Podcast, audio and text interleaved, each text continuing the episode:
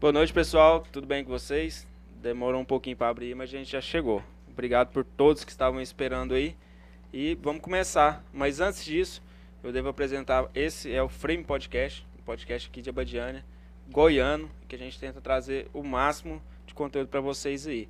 A gente precisa do apoio de vocês, nos inscritos, no like, nos comentários, compartilhamento. Então, não deixe a gente na mão, hein? A gente precisa de todos vocês. Eu sou o Luiz, esse é o Douglas. A gente, antes de começar, eu queria falar um pouquinho do Javali e do CTG Capivari. Bem, aí. É, é meio junto. Sim. Quem precisa aí de um apoio na, na documentação do CAC, para documentos, para poder possuir arma, carregar e transportar arma aí, pode falar lá com o pessoal do CTG Capivari, que é o Netinho que vai atender vocês super bem lá. Ou, todo, ou qualquer um da equipe lá, o pessoal totalmente capacitado. E quem tiver na, uma fazenda que tem problemas aí com javali, o pessoal aí também que quer começar a caça, pode entrar com o pessoal aí do Javali na Brasa, pessoal totalmente capacitado aí para ajudar vocês. É isso aí, a galera tá sempre, sempre aberta a novos, a novos membros aí. E falando do CTG, Capivari aí, não tem nem muita coisa para falar. Só vocês assistirem a live lá, vocês vão poder perceber a, a- capacidade que o Netinho entende de estar à frente daquilo ali, igual ele está. E a equipe deles lá, Luiz, é escolhida a dedo. Galera muito ponta firme mesmo aí, certo? Sim, com Pra gente finalizar aí essa primeira entradinha, só pra falar de um nosso patrocinador aí, é o cara lá da Falco. Cara, segurança. A gente sabe que a questão da segurança no Brasil, ela é um pouco precária devido à quantidade, né, do efetivo policial. Mas quando eles chegam, eles vão resolver plenamente o problema aí. Mas pra evitar, melhor do que isso é a sentinela, cara. É a resguarda, certo? Então, Falcon Segurança, eles estão aí para poder fazer serviço de jardinagem, serviço de portaria, serviço de vigilância. Pessoal lá extremamente capacitado. Está com patrocinadores bem bacana, inclusive, certo? Com certeza. Isso aí. Pessoal, a gente vai abrir aqui, a gente vai mostrar pro pessoal quem são os nossos convidados de hoje. Vocês já viram aí. Sejam todos muito bem-vindos, tá? Obrigada. O espaço tá aberto para vocês aí. O pessoal tá cobrando muito saber, querendo entender, querendo conhecer.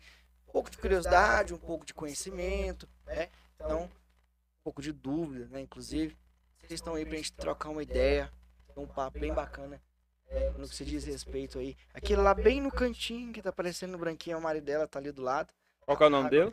Nor Hakim. Nour, não, Eu queria- Hakim. Cê- Eu não lembrava já. Eu não lembrava. Chama Hakim. Hakim, Hakim. pronto. Hakim. É isso aí, seja bem-vinda.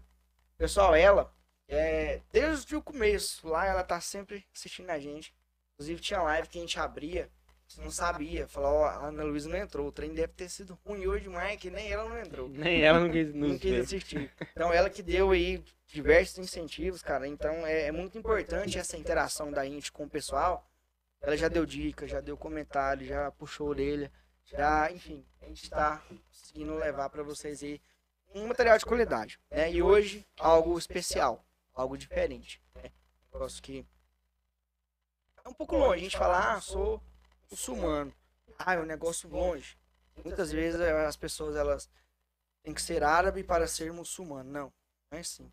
Os não árabes são maior quantidade no islamismo do que os próprios árabes, né? Exatamente. Todo esse contexto aí, certo? Então a gente quer que você se apresente, fale um pouco. Salam aleikum, primeiro, Douglas, esqueci seu nome. Luiz. Luiz, todo importa mundo de não. casa, todo mundo. Salam aleikum significa que a paz de Deus esteja com vocês, só que a gente pronuncia em árabe.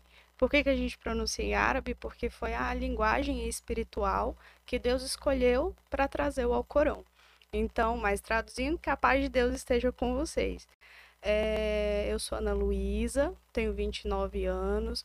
A minha jornada espiritual começou tem muito tempo, já passei por muitas religiões, estudando, indo atrás, tanto que aqui em Abadiane eu tive experiências muito legais com religião, é, de ir toda quarta-feira na igreja católica conversar com o padre Volney, ficar ele conversar, me instruir é, das duas até as três horas, às vezes eu nem almoçava para esperar lá na fila para conversar com o Padre Volney.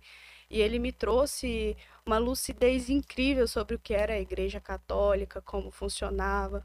Tanto que ele me ensinou muito também sobre a, a maturidade espiritual. foi o Padre Volney. Depois de compreender a estrutura da Igreja Católica e tudo mais, a visão espiritual da Igreja Católica, é, eu sempre tive um pezinho ali na Igreja Evangélica. Gostava muito, me, sempre me emocionei muito.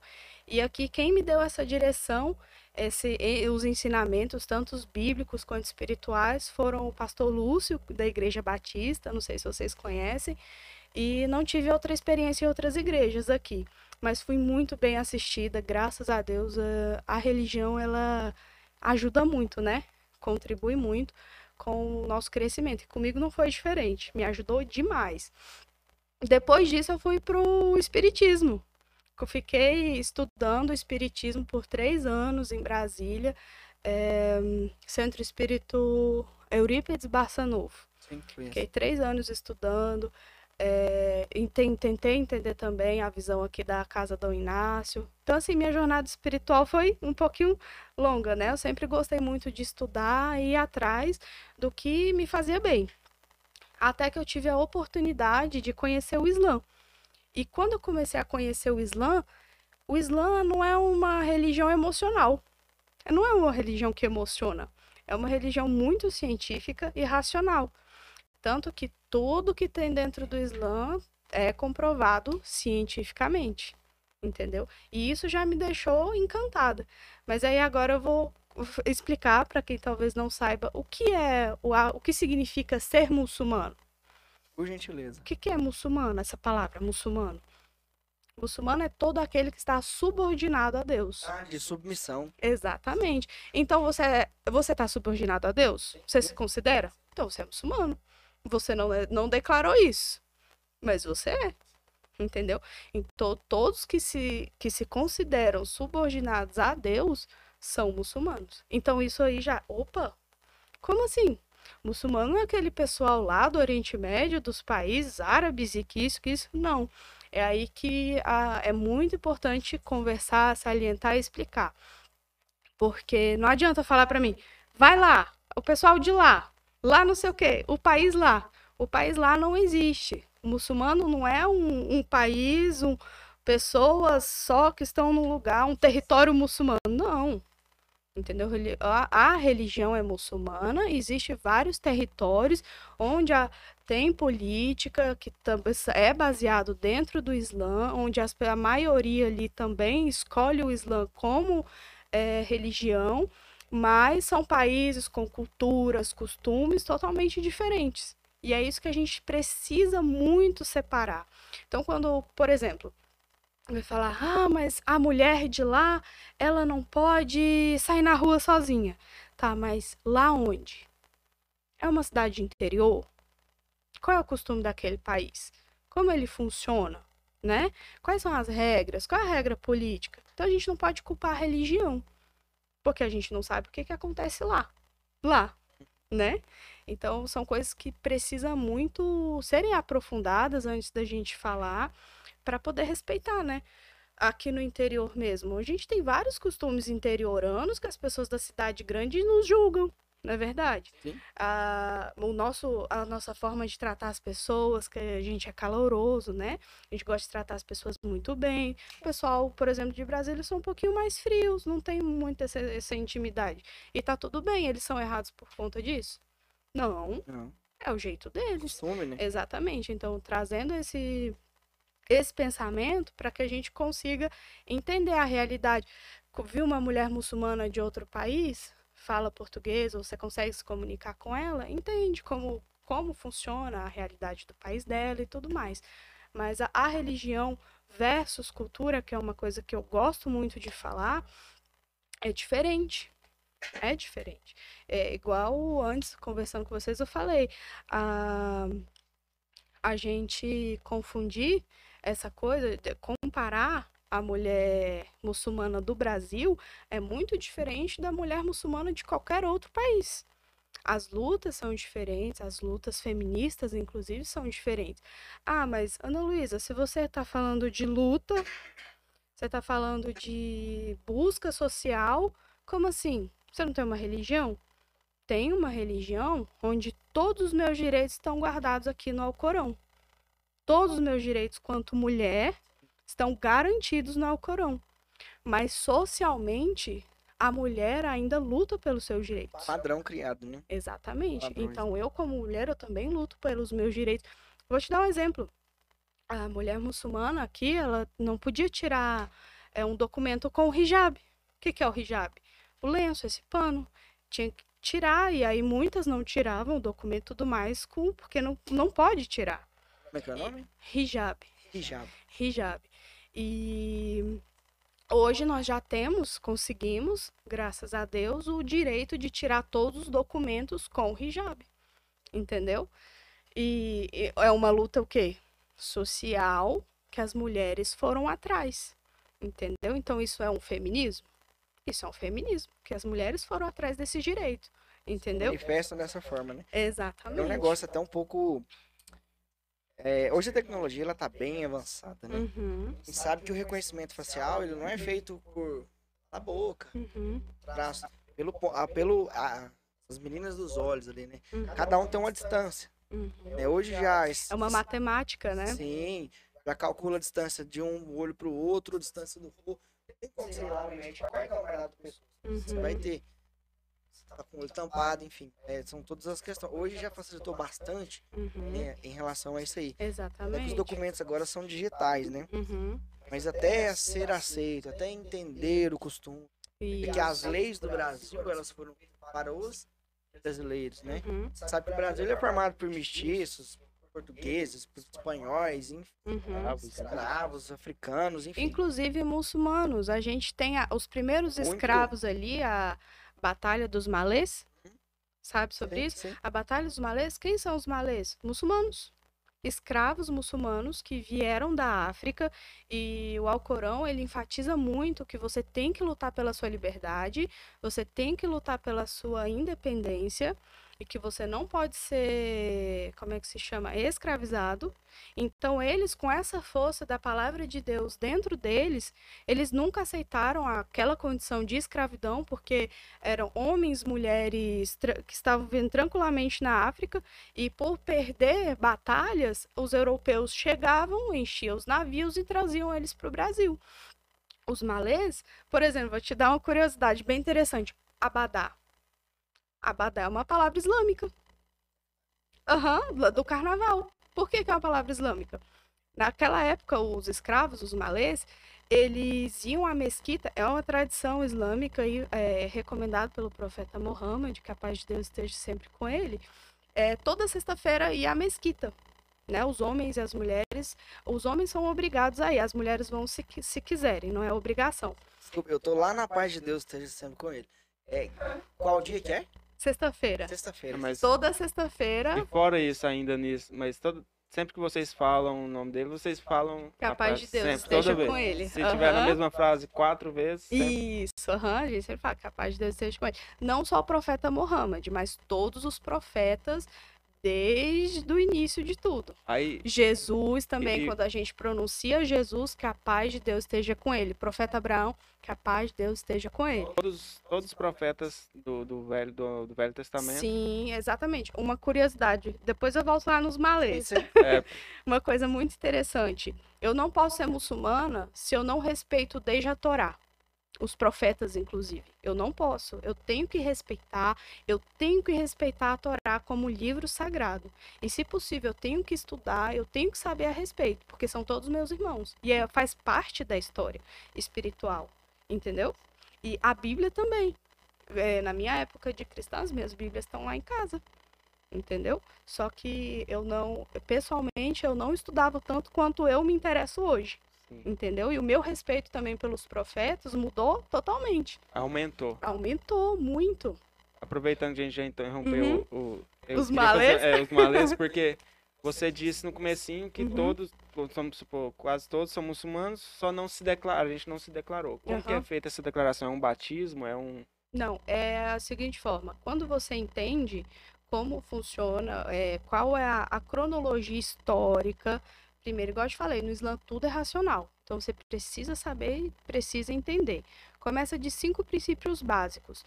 É... E a Meca, eu não vou falar em ordem, tá? E a Meca, de alguma forma você precisa se esforçar para isso, mas se não der, tudo bem. É, o Islã ele sempre volta para a intenção do seu coração. Qual a sua intenção? Se você sempre teve a intenção de ir, tá tudo bem. Se você tiver condições financeiras de ir, vá, ótimo. Mas é um princípio você ir. É, as orações, que você precisa fazer as orações, são cinco orações diárias. São cinco, começa 5 e 8 da manhã, termina 6 e 14. 5 e 8. Eu não fico esse tempo todo rezando, mas eu tenho esse prazo para rezar. Só que assim, é porque é, muda de acordo com o sol. Ah. Agora, é, o nosso calendário é sempre solar e lunar. O seu calendário, então, não é o cristão, não, é o romano. Não é. É o calendário lunar, islâmico. Mas é 5 horas e 8 minutos, depende. É, que é onde o, começa a rotação, né? Para o sol subir Que aqui na minha localização. Entendeu? Então, quando ele subir, aparecer, que agora tá dando 6 e 14, 6 e 15. Aí eu já não posso fazer essa primeira oração. Depois eu posso fazer para Deus e tudo mais. Mas a oração de obrigação, não. Aí a próxima tá entre meio de meio, uma e meia. Depois vem entre três e meia e quatro e meia. Eu tenho esse prazo para rezar. É, Tem as regras, né? Se eu estiver viajando, eu faço uma quantidade menor. Tem depois às 6h50 e depois às 8h50, tá agora?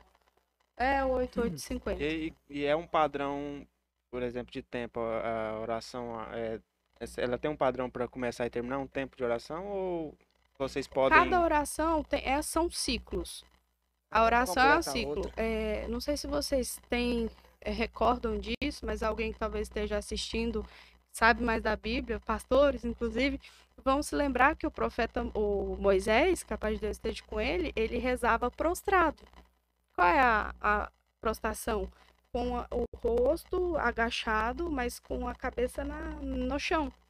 Entendeu? Então a gente faz essa posição também, que é em pé, assim, de quase córcoras, e depois de córcoras com. E isso é um ciclo, chama Zarkat.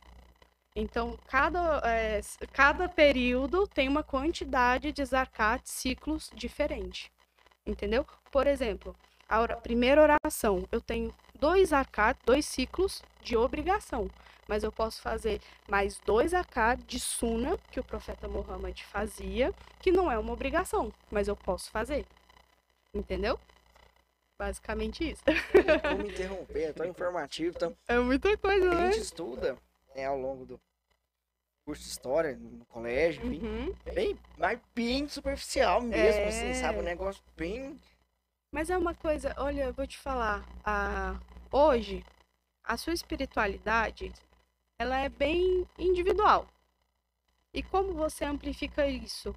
Com as suas experiências diárias. Entendeu?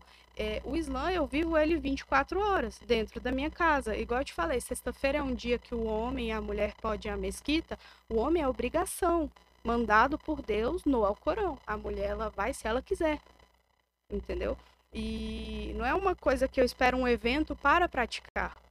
Eu pratico 24 horas por dia. Tanto que, para fazer uma oração, eu preciso me purificar. Eu não posso, ah, de repente, chegar e deitar. Não, eu tenho que me purificar para estar diante de Deus. Feito massa. Entendeu? né? Como que eu vou fazer isso? Eu vou me lavar. Eu vou lavar o meu antebraço três vezes. Eu vou lavar as mãos três vezes com água corrente. Depois a boca, nariz, o rosto três vezes, os pés.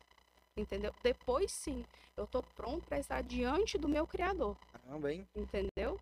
Aí algumas coisas quebram essa purificação. Por exemplo, se a primeira oração do dia eu fiz tudo isso e eu não for ao banheiro, por exemplo, eu não me sujar até meio-dia, então eu posso fazer oração. Mas se eu me sujar, eu não vou para na frente de Deus suja.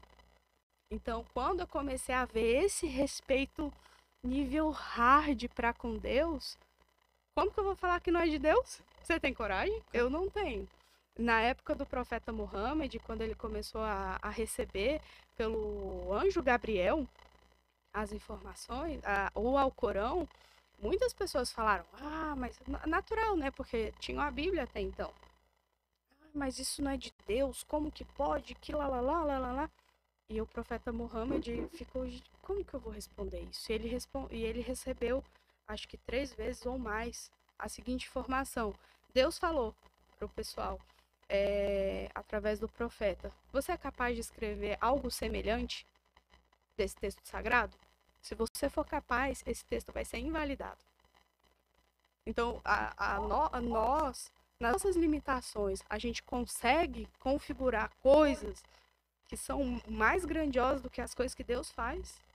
Então, a gente não é capaz de questionar, mas a gente é capaz de conhecer, de ir atrás, de respeitar, entendeu? Porque a gente tem um limite, né? Então, voltado dentro das nossas experiências espirituais, que a gente vai evoluindo. Entendeu? Esse, esse- Coisa interessante. esse foi o segundo ponto, né? Que era o, esse foi o segundo Ah, ponto. é, né? é, o as primeiro era orações aí e a da mesquita- Meca. É, Meca é. Meca é uma cidade. É uma Casa- cidade. Casa de Isso. É Não, uma... mas aí Foi vocês. construída pelo Abraão e tá lá até hoje. Sim. Entendeu? Ah, Essa Ligado? O negócio não é só. Fica o na Ah, por Arábia isso que você Saudita. disse questão da condição, né? Você tem que ter o desejo no coração e a condição financeira para é longe. Isso, exatamente. Se você não tiver condição financeira, você não vai se martirizar por isso. Mas o, o, o que eu via muito, gente, assim, é uma coisa que me deixava triste. Vocês, desculpa, vocês sabem disso. Quantas vezes a- as pessoas não falam de boa intenção o inferno tá cheio? Já escutou isso? E você tava com aquela só boa intenção no coração, você não tinha morrendo de vontade de praticar uma coisa? Você tinha. Mas ninguém levava em consideração a sua intenção. E o Islã não. Primeiro, qual é a sua intenção, filho? A minha intenção era essa. Tudo bem. A sua prática não Bonito, né? alcançou. Mas Uhum. a sua intenção é o mais importante para Deus, é o que está no seu coração. Então isso para mim também já foi grandioso, entendeu? Esse esse essa intimidade, esse respeito, né, de Deus para comigo assim com, com a minha humanidade. Entendeu? Simples e minha humanidade, né? É, Diante do sim. Criador. exatamente. Cara, A gente fica. Dá até um, um certo receio, um remorso na gente, assim. Preparação. Eu, eu fico tovo na missa. Uhum. Eu nunca tinha me E atentado. agora vira uma chavinha, né? Eu tinha Uhum. havia me atentado Está a, na casa de de Deus. De bermuda, chinelo, o dia que eu tava. Não, não é assim, não pode ser assim. Não, não É. deve ser assim. O problema é, respeito. o problema é que daqui pra frente, se você se tocou, né? Claro. Antes, antes tudo bem, era, era cultura, é tipo. Uhum. Uhum. Na igreja católica, você foi católica. é, a gente recebe o corpo de Deus. Corpo de Deus. Do jeito que a gente recebe ali, a gente sai, eu saio. falando, Não, não é assim. Tem todo um preparo para estar ali, para Uhum. voltar dali. Gente acaba de ter um contato, né? E faz dentro uma coisa, busca isso. Busca isso. Quando você estava estudando, você ia ali, se aprofundava, né? Na faculdade eles te dão esse conhecimento científico. E dentro também, a Bíblia está ali. Você pode buscar, você pode explorar, você vai estudar. Mas ah, por que, que eu te trouxe o Alcorão? É, o Raquinho usa um exemplo muito bacana, muito bacana, que eu gosto muito. Era o seu celular cinco anos atrás? Cinco anos atrás, meu Deus. Um Grand Prime. É, é tipo isso. Um tipo Moto Gran G2, E o seu? Era esse também? Era tipo isso, né? E o dele? É, já era anos um, atrás. um, um iPhone 5S, né? Um Ai, meu 6. Deus, agora ele tá com um robô. Andando dentro de casa. Então, assim. Mas era bem Hoje, simples. qual é o teu celular, o modelo? Um iPhone. E o seu? É um, um Samsung. E por que que a gente, vocês escolheram um melhor? Porque tá mais atualizado, né? Sim. Em muita coisa. Então, por isso que eu escolhi o Alcorão. Entendeu? Escolha. Por isso que eu, hoje É eu porque- escolho, eu é. estudo, porque é, certa o- é, a- é a atualização, atualiza- o- o- a atualização. Bíblia ela foi muito escrita para tribos diferentes, para povos diferentes. O Alcorão ele foi escrito para a humanidade. Entendeu? Ele não foi escrito pro- só para o Oriente Médio, não. Ele foi escrito para a humanidade, Todo para mundo. todo mundo. De- e assim, é, igual eu gosto de falar e vou falar de novo. Cientificamente comprovado, inclusive as posições das orações, médicos estudando o que aquela posição, as posições da oração faz com o seu corpo. Então não é apenas uma posição de deitar, de se prostrar e colocar a testa no chão, muda? Não, muda, é primeiro em pé, Ah, depois tem assim, com o tronco abaixado, assim. Depois com a testa no chão e de cócoras. Cócoras, assim, com o joelho totalmente no chão. Entendeu? E depois levanta de novo. Não sabia. Será que é pelo ciclo do sol? Não sei, nunca, nunca vi essa curiosidade. nasceu? Ah. Esse ponto, esse ponto. Não, não, era mais pela necessidade do nosso corpo É. fazer esse tipo de alongamento. Entendeu? Que esse alongamento faz muito bem. Aí vocês têm um tapete que vocês esticam, Sim, tudo. O- não precisa tapete. Você Ah. tem um pano limpo você pode e você tem colocar. um, assim, limpo, pessoas não. Quem pode fazer. Pode colocar. A intenção é o que tapete, seja por isso limpo o usa que pessoas conhecem. Que, por exemplo, você copo. Aham. Quando você vai ver limpo, você vai tomar água. Sim, sim. Você, você tomar água no prato? Não. Não. É o copo pra isso. Aham. E tapete por isso separado, que isso pra rezar e limpo já. Assim mesmo. Eu já escutei ela falar, ah, isso é sagrado. Não, gente, não é sagrado. O tapete não é sagrado. O único sagrado é o Alcorão. o tapete não é sagrado, é só um tapete. Pra eu Tá não ficar no chão sujo. Entendeu? Colocar a testa, o rosto. Inclusive a questão até do respeito, né? E assim, A Humberta que acabou de pedir mostrar o Corão pra ela. olha. Ele que tá coisa estudando a boa. língua. É, ele tá Árabe. também estudando árabe pra ler uma coroa. Muito bacana. Deus. Salam aleikum, Berto. É. Depois o Hakim vai lá te visitar. Ele vem. Ele vem esse mês. De abril ele vem aqui no podcast. É. Porque ele, ele é muito ligado à questão de aviação. Ele é piloto. É. E também é um cara inteligente pra caramba. E ele fala muito dos astros. Ele estuda muito isso. É Que bacana pra caramba. bacana. Só não acredita em signo. Ele não acredita. Eu não Ele acredito. acredita em signo. A posição. Eu acredito. Ah, você não acredita, o Humberto acredita. Não, eu acredito no Humberto, não. Humberto não Ah, acredita. entendi, entendi. É, é- é muito interessante a gente ter essa visão que a gente já trouxe um padre. Ah, Na Uhum. verdade, a gente trouxe a Chloe, né? Que ela é extremamente ligada eu sigo agora. a Chloe pra aprender. Eu gosto muito de acompanhar ela. é, energia, energizar. Natureza, é mais Uhum. esse contato. O pastor, Uhum, bom, dentro do cristianismo, mas noutra vertente. O padre, né? uhum. Do, católico, do catolicismo e vocês aqui. E a gente quer trazer alguém do Daime. Daime, eu conheço umas pessoas, depois eu posso passar os Espiritismo. contatos. É. Conhecimento, a gente Uhum. quer conhecimento. Isso é bom porque agrega respeito. Agrega muito respeito. É, eu já fui parada na, na frente do mercado. O, o moço falou, como é que foi? Você é filha da Maria? "É, sim. Por que, que você tá vestida assim? Porque é da minha religião.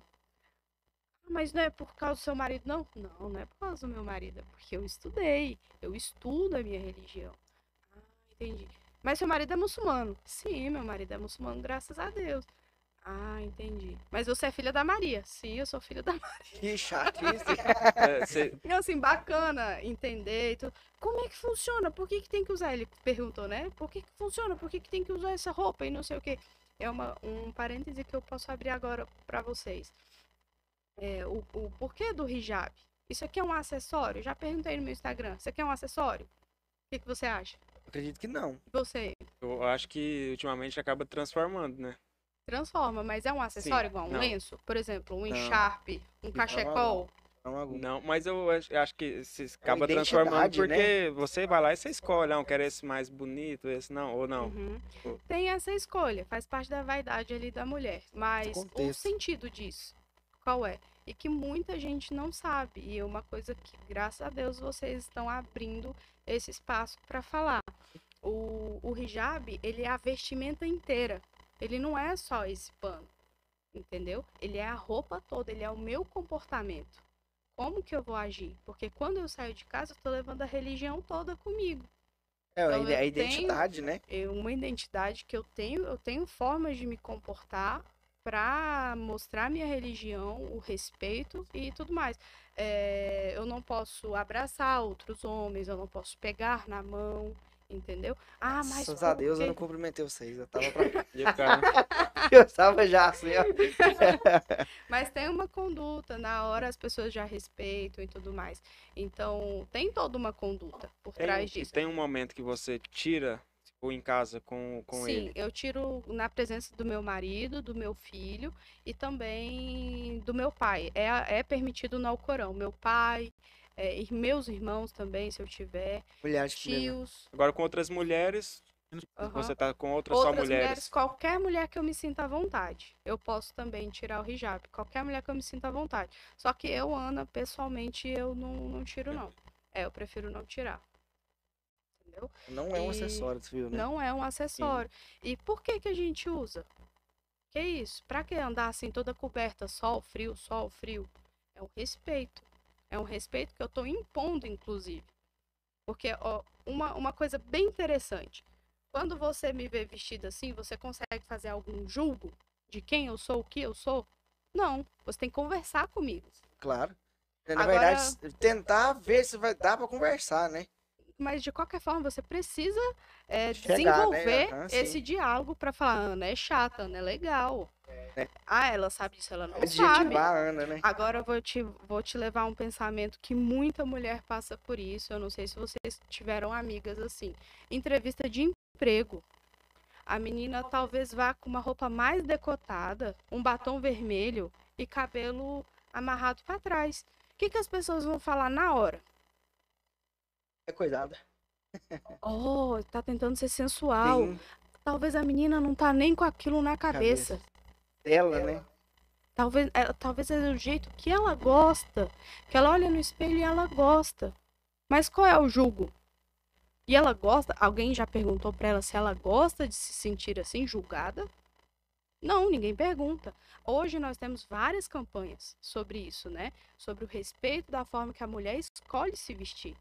Então, se ela pode escolher estar vestida daquele jeito, por que eu também não posso escolher? Até que tem até aquela questão de a roupa traz a questão do estupro, né? De forma alguma, né? Sim, é, tem muita essa questão. De forma alguma. E o respeito, ele tem que ser acima Qualquer de tudo. coisa, né? entendeu? A escolha tem que ser respeitada. Então, assim, se dentro do, do que eu escolho me vestir, eu me sinto bem, eu estou confortável, a escolha é minha, é aí que eu venho falar sobre opressão. Que eu já vi características de identidade extremamente forte. Exatamente. A opressão. O que, que é opressão? Liberdade. Tirar desculpa. o poder de. Estou tirando o poder de. Então, se você fala que eu estou oprimida, eu estou tirando o poder de quem? O seu poder de visualizar o que eu não quero que você veja. Sim. Então, sim, eu estou tirando o seu poder. Entendeu? Porque o que é meu, o meu amor próprio e tudo mais, é primeiro pra mim. Eu me arrumo. Ah, a mulher muçulmana, ela não pode pintar a unha. A mulher muçulmana não pode fazer maquiagem. Ela não pode fazer o cabelo. Pode, claro que pode. A gente ama tudo isso. A gente faz. Só que a gente tem a nossa forma de fazer. Por exemplo, salão. Pra gente ir no salão, a gente não pode ficar ali com onde homens possam nos ver. A gente sempre pede uma salinha separada, onde a gente pode ser atendido individualmente, porque pode entrar homem, mulher, qualquer hora em outros lugares e a gente tá ali preservada. Entendeu? Porque quando eu escolho me arrumar hoje, eu escolho arrumar pra mim. Consequentemente, ele visualiza e talvez goste ou não, mas eu estou me arrumando pra mim. Entendeu? A questão das unhas também é interessante falar. É, o esmalte a gente passa em período menstrual porque é onde a gente não é obrigado a fazer as orações. Então, se eu não sou obrigada a fazer as orações, eu não preciso lavar. E por que, que eu não passo sempre? Porque o contato da água, se eu tiver com esmalte, atrapalha a água passar. Entendeu? Aí não lava, fica sujo. Faz, é, é muito detalhe, né? Muita coisa que tem É, que ser. bastante coisa, tem que estudar muito. Você tá falando, né? É Mas você entende que tudo tem um porquê. pra Deus. Aham. Pronto. E científico, inclusive. O que é um bem para você. Te faz bem isso. Porque se eu escolho me vestir dessa forma, estou praticando meu amor próprio, eu estou bem. Mas a partir do momento que eu me arrumo e me tudo só para outras pessoas, e às vezes eu nem me sinto bem naquela roupa apertada e tudo mais, mas as pessoas me acham bonita daquela forma, não tá estranho? Sim, com certeza. E por que, que a, a nossa sociedade está desse jeito? Entendeu? não- Porque não existe uma racionalização do que é confortável ou não. Porque as pessoas querem vender, lucrar. Já? Vamos pagar a conta? Vamos pagar a conta? Olha só, a gente tem nosso querido parceiro.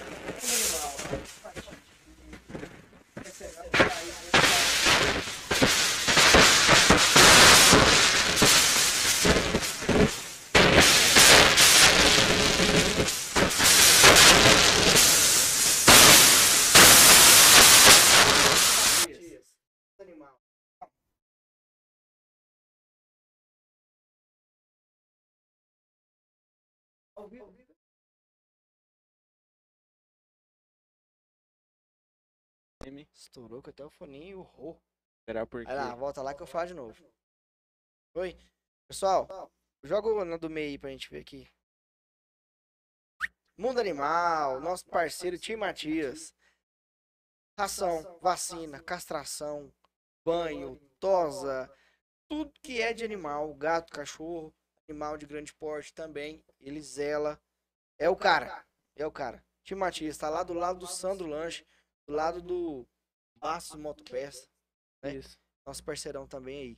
Então, tamo junto. E o que vai vir agora no monitor? A gente tem que falar também. Pessoal, Oh, o que, que você mandar aí se vem. precisar de qualquer coisa de tecnologia, lá no Vital Celular, lá ele tem lá capinha, película, telefone, tem tudo, Tudo. quanto há, caixinha de música. Manutenção específica aí pra iPhone. Cara, eu não tenho coragem de deixar em qualquer lugar. Você tá usar iPhone? E tal celular. É o cara do iPhone aqui em É Badiane. mesmo. Resolve qualquer problema aí. Nossa, muito bom Tem saber. diversos cursos aí. Marcelinho Carpete. O cara manda Aonde que muito. fica? Fica ao lado da drogaria Vital, do lado do Correio. Ah, tá. Agência dos Correios ali. Uhum. Ele resolve a parada mesmo de fato aí. E a nossa parceira, coloca a da Camila aí. Querida Camila Borges, ela ajuda a gente aí direto nessa questão de esporte. Você sabia que as primeiras Ela é muito cadeiras querida, né? foi ela que deu pra gente? Bacana. Tinha cadeira de cozinha Madeira, do é. Lucas, né? É impressionante como a gente vê ela, né? Sim. Nossa, o tempo todo trabalhando, trabalhando, trabalhando. Correndo eu fico. atrás. É incrível. Ela Eu é- gosto muito de ver o trabalho dela. Ela é forte. Ela gosta muito dessa questão de cultura, essa questão de. Sim. É- Ela é mais humanizada, né? Isso. De Uhum. ajudar a galera, de. Essa social, né? Sim, social. social, de correr atrás da, da parada. Lucão, manda um aleatório aí, deixa eu ver se eu consigo. Tem um do Gama, Laboratório Gama? Mas antes do, do desafio aqui, a gente tem outra parceira que é a Marcela, restaurante tá lá doido. indo, é, indo pra lá, Anápolis. Isso aí é, é os nossos. Passa tudo, passa tudo, Lucão. Mais cred. Tem a Campinete, Campinete, melhor nossa internet, da internet. região. Boa. Nós temos aí Drogaria Moreira, nosso amigo Leandro, da farmácia, o cara ajuda pra caramba também. Ele a sempre aí. tem a chupeta do Afonso. Sempre, né? Obrigado, É galera. aquela. Da mão. A mão. que ela É. tem o A, desenho. a mãe, ela é alemã, não é? Não, eu falo, Afonso tá chorando. me- Chega três minutos. Igual a gente comprava Rápido. sempre lá também. Uhum, ele é ótimo, rápido. Tem o nosso. Esse eu Balas. não conheço, não. Quem que é esse? Balas Brejal é onde tem uns meninos que ajudam nós. Ajuda nós. Balas Brejal, o melhor doce da região. Agora a gente vai É. chegar pra gente aqui. 30% do doce é açúcar, 70% é polpa. A própria Olha. fruta. 30% só. Tem É, essa bacana é quase ao demais. contrário dos outros doces. Os outros Sim. doces açucaram mais o doce, né? Rapaz honesto, vai crescer muito. É, Deus, Deus abençoe. O nosso querido amigo Lucas Brejal, que é o filho do Paulinho Brejal. Engenharia Lá do mecânica. Balas Brejal, deixa eu tirar a cabeça. Tô olhando aqui pra ver, tá vendo, né? ai, ai, meu Deus. Fogo Brasa, não precisa nem falar, né? Meu Yurão. amigo Fogo e Brasa lá, o Yuri. Yuri também é um dos caras que apoiou inicialmente. Era ele, e o- era você e ele, inclusive. E o né? Caseirinhos Dutra. Aí depois surgiu o nosso amigo Enchon, que veio pra bagaçar com a boca do balão também. E é o próximo? Ah, Road precisa 60, nem falar, todo né? mundo conhece. Não, não precisa nem falar. Deixa, deixa só essa foto aí que você já imagina. Ponte de motociclista. Melhor salgado, melhor coxinha. Espaço amplo, recebe muito bem nosso irmão da estrada. E lá tem de tudo, né? Tudo. Tem uma parte lá- Variedade, boné. frango caipira, linguiça de porco, tem conserva de piqui, doce em compota. Vende os doces do seu pai lá, Lucas? Balas Brejal. Lá é o top. Certo? Bacana. Beleza, conta paga, Conta Evolução. evolução contábil. Falando em conta, tem Você evolução. tá doido. Nós ainda é, já tinha recebido a cadeira da Camila, não tinha chegado a cadeira. Então, um amigo do Cleitinho, que se tornou nosso amigo também. Inclusive, sexta-feira, ou é amanhã, né? Também conhecido como terça-feira. Reunião na casa do Hélio Araújo. É, Amanhã? também conhecido como amanhã. Deu pra gente aí, ó, essas cadeiras que a senhora tá sentada bem confortável. Dá pra gente permanecer por um bom tempo. Sim. Não que as outras eram ruins, eram tudo é, é É o gradativo. começo, né? vai É o né? começo. Como é que era seu Aham. celular 10, 5 É, exatamente. Pegou bem. É isso aí. E ó, a gente vai. Eu queria que a senhora voltasse a falar lá na questão. Dos malês? Mas depois do malês, a gente tem os próximos três passos pra se tornar um. pra se declarar um Assim, os muçulmano. princípios, Sim, né? sim, tá, sim. vamos nos malês. Os malês foram escravos, né? Como eu conversei no início, eles perderam batalhas na África contra alguns europeus. Esses europeus pegaram eles no final e trouxeram para o Brasil em navios. Tem até uma fala que o, um dos, dos pilotos de navio que trouxe o Pedro Álvares Cabral era muçulmano. E então. É o quê? Aham. Tem uma fala sobre isso. Eu vou pesquisar melhor para te mostrar. Aham, mas tem uma fala sobre isso. Interessante. Aí, voltando, é, o que eles se revoltaram contra a situação de escra da escravidão e combinaram com outros escravos de várias outras regiões em fazer a, essa revolta, né? Ir para a rua, falar que não queria mais aquela situação e tudo mais. E quando isso aconteceu, ele não foi uma revolta muito bem sucedida. Muitos foram mortos, muitos foram. Mas foi um despertar. Deu um despertar muito grande no coração dos outros escravos que começou a, crescer muito aquela vontade de se libertar. E a curiosidade sobre o abadá, que eu falei antes, que o abadá é uma palavra islâmica porque era uma, a roupa branca que os muçulmanos escolhiam, por ser mais limpo, para ir à mesquita toda sexta-feira. Os escravos muçulmanos iam com essa roupa e um, na língua africana eles chamavam esse, entre aspas, uniforme de abadá. O outro, o pessoal que fazia parte do candomblé, eu não lembro qual era o nome na época do candomblé, eles entenderam também que era uma roupa espiritualmente escolhida e também começaram a chamar de abadá e que aquela roupa branca era uma roupa espiritual. Bacana, cara. Eu tô tentando Aham. lembrar o nome. Eu não vou conseguir lembrar o nome Do quê? do pessoal do candomblé. Ah, sim, que tinha um nome, não Nossa, era não lembro, candomblé não o lembro. nome na época. Mas hoje, sei Era tinha, outro lembro. hoje nome. o Abadá é... é. quase o oposto, né? Assim. Isso aí. Então, assim, tem essas- muita coisa islâmica no nosso meio, mas que a gente, por não estudar e não saber, a Batalha dos Malês eu mesmo não sabia. E E na aconteceu escola não- fortemente. Não se ouve isso. Bem né? por cima. É, na minha cabeça, o- os muçulmanos chegaram aqui com essas guerras atuais, a guerra na Síria, Palestina, entendeu? Sim, bem mim foi mesmo, assim. né, gente? E não é. Sim, cara. Exatamente, não é. A matemática ela só foi inserida da forma que foi inserida no mundo graças aos árabes. Exatamente. A álgebra, é, Bhaskara, enfim. É, Aham. Lucas? Você viu a agora essa guerra que está acontecendo na Ucrânia? É, alguns países que têm recebido ucranianos, eles têm falado que é, tem um questionamento muito grande. Por que antes a Europa não abriu para receber o pessoal do Oriente Médio que está em guerra como refugiado e está abrindo tão facilmente para o pessoal da Ucrânia? E você acredita que teve assim Eurásia. jornalistas capazes de falar e outras pessoas capazes de falar que o- os muçulmanos são impossíveis de ser educados. Que ridículo, velho. Sim, até postei umas coisas Mas no isso é Instagram. característico do europeu, né? Não, e eu, não, mas eu vou te falar uma coisa que você vai achar próxima. O muçulmano ele é rude. Bárbaro. A mulher ela apanha. Bárbaro.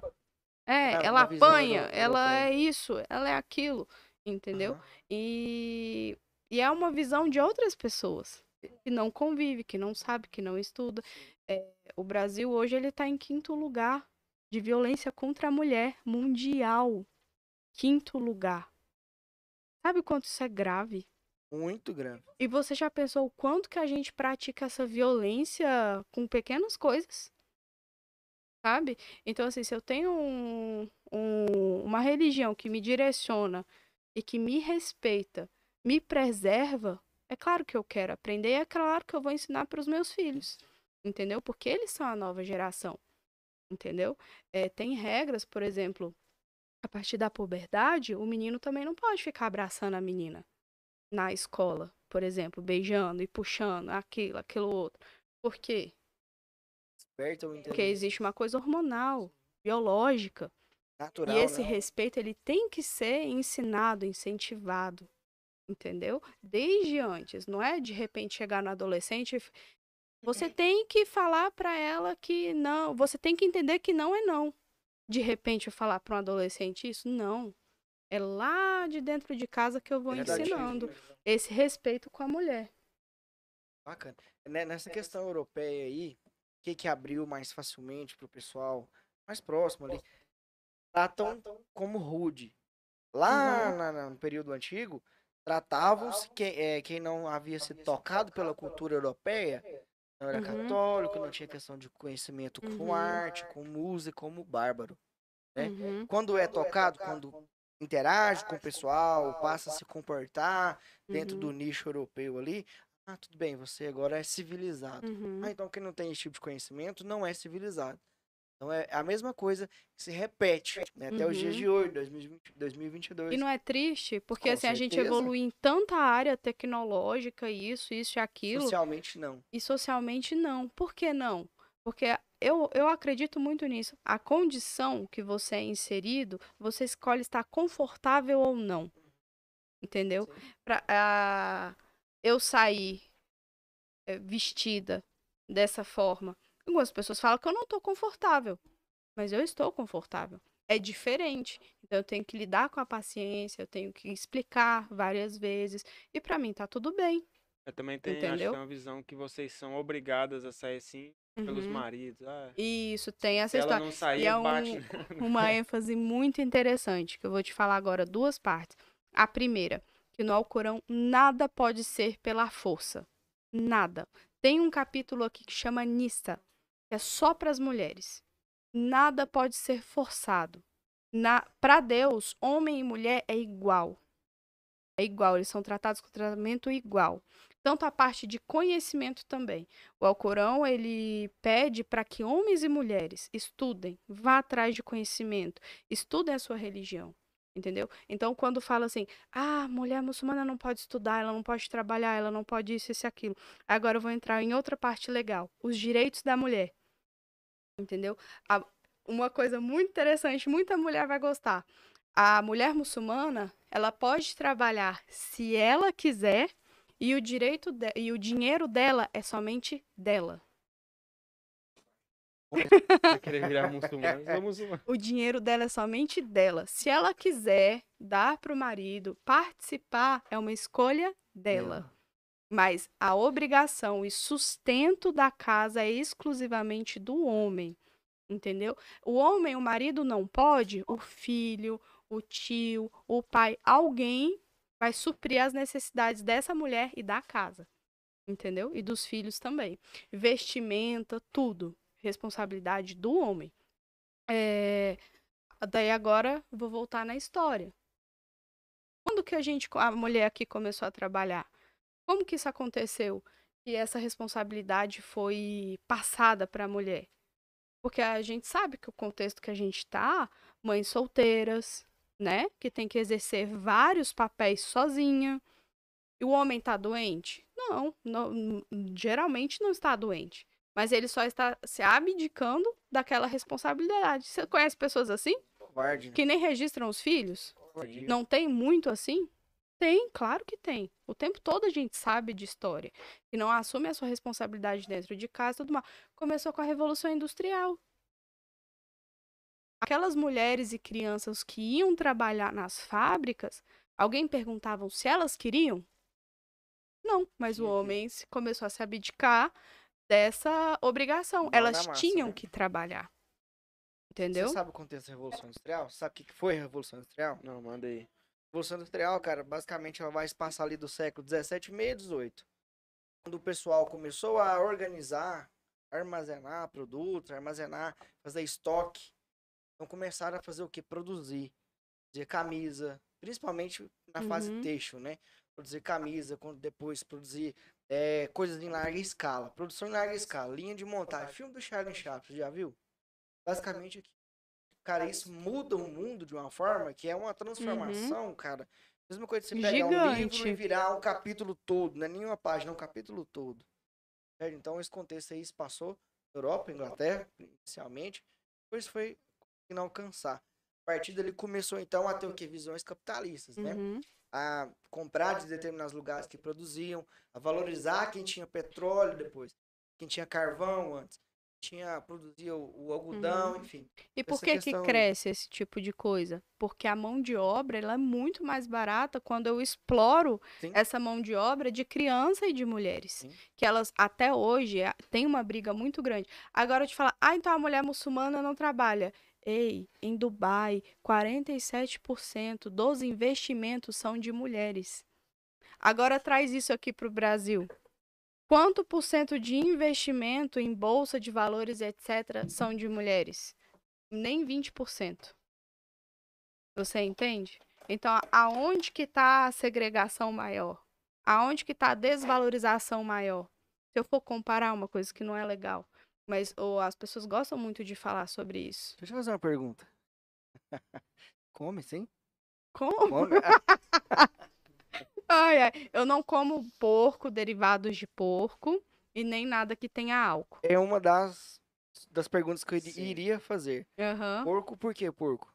O porco, é, antigamente, na época do profeta Muhammad, não tinha a- as tecnologias que a gente tem hoje para fazer a limpeza de uma carne, saber o que, que aquele animal comeu e tudo mais. Tem um verme, eu não sei o nome desse verme agora, que naturalmente tem no porco, né? Que desenvolve muito facilmente no porco. Alguns falam que a água fervente mata esse verme, a outros não. Então, pelo sim, pelo não, melhor não consumir. Por isso. Então, a questão do álcool é pro homem e pra mulher ou só Pro pra mu- homem e pra pro e mulher. Não pode consumir Então, na Vocês não álcool, tomam nada alcoólico. nada alcoólico e nem derivados de álcool. Nem a gente consome creme, desodorante, nada que tenha álcool, nem vinho, nada. Qual que é a bebida tradicional entre vocês aí? Da religião, Ah, alguma coisa? assim, depende do local, né? Por exemplo, o Hakim veio do Paquistão, ele gosta muito de chá preto, chá verde. Eu tô aqui no Brasil, gosto de canela, camomila. Não é uma coisa própria da religião. Não imaginava essa questão da, da- do porco, eu já tinha visto algo sobre, mas eu também. E, e a questão da carne do porco é, é se torna uma Assim, opção. desde criança, vocês? Não é opção, é uma obrigação. Não Obrigação. pode consumir. Desde criança, eu empolava com carne de porco. Meu corpo ficava vermelho, coçava. Acontece com meu filho também, ele às vezes que ele tentou ingerir mortandela, entendeu? Então, a gente sabia que não tinha uma coisa boa ali, entendeu? Então, quando eu me reverti no Islã, a gente não se converte, Não a gente converte, se reverte. reverte. Entendeu? Então, o Justamente. narguilé é uma coisa bem interessante. Por quê? Nada que seja contra o seu. Narguilé. Nada que prejudique o seu corpo pode ser consumido. Então, o cigarro não pode ser consumido, o narguilé não pode ser consumido. Mas por que eles consomem? Porque eles escolheram consumir. Entendeu? E ninguém vai lá e tirar da boca dele, jogar no chão e bater nele e falar que não pode, a não ser o pai dele. Se for- Não, deixa- mas não o Lucas pode. tá por aí? Ele- Lucas não. Eles usam por cultura. Dá uma visita pra você. Pede o Júnior pra abrir o portão lá. Ô, Júnior, Quem? abre o portão lá pra gente, por e se gentileza. for algo natural, tipo maconha? Não, Não pode porque ela altera o seu É, estado de lucidez, entendeu? Tanto que engraçado. Não, é porque ela falou que é algo que prejudica a saúde. tá, tá. Não, mas é pergunta. Não, mas é é- porque assim, É no- natural, né, Você maconha? conseguiu, Sim, e velho? ela é usada como medicamento. Como medicamento. Como medicamento pode. Porque Ah, tem as dosagens Porque- corretas que não vai te tirar do seu estado. Tem a- E você tem o ali naquelas porcentagens tem um controle que não vai te tirar do seu estado natural. Tem uma Entendeu? moça que tem uma filha com problemas, com Aham. problema no cérebro, ela usa como medicamento. E isso, aí nesse caso pode. É É canabidiol. um subproduto Isso. da maconha, né? Eu acho que é o. Eu acho que. Ué, tem mas- lugares, por exemplo, no Paquistão, que a maconha é como mato. Tá bem, né? Mato. É, É mato. Não é consumido como alucinógeno. E tem gente que tenta, mas a, poli a polícia é bem rígida e não permite. Sim. Entendeu? Eu tenho um amigo, de Uhum. fato, amigo, Ah, mi- então nós é é altas horas agora, hein? chama Tiago.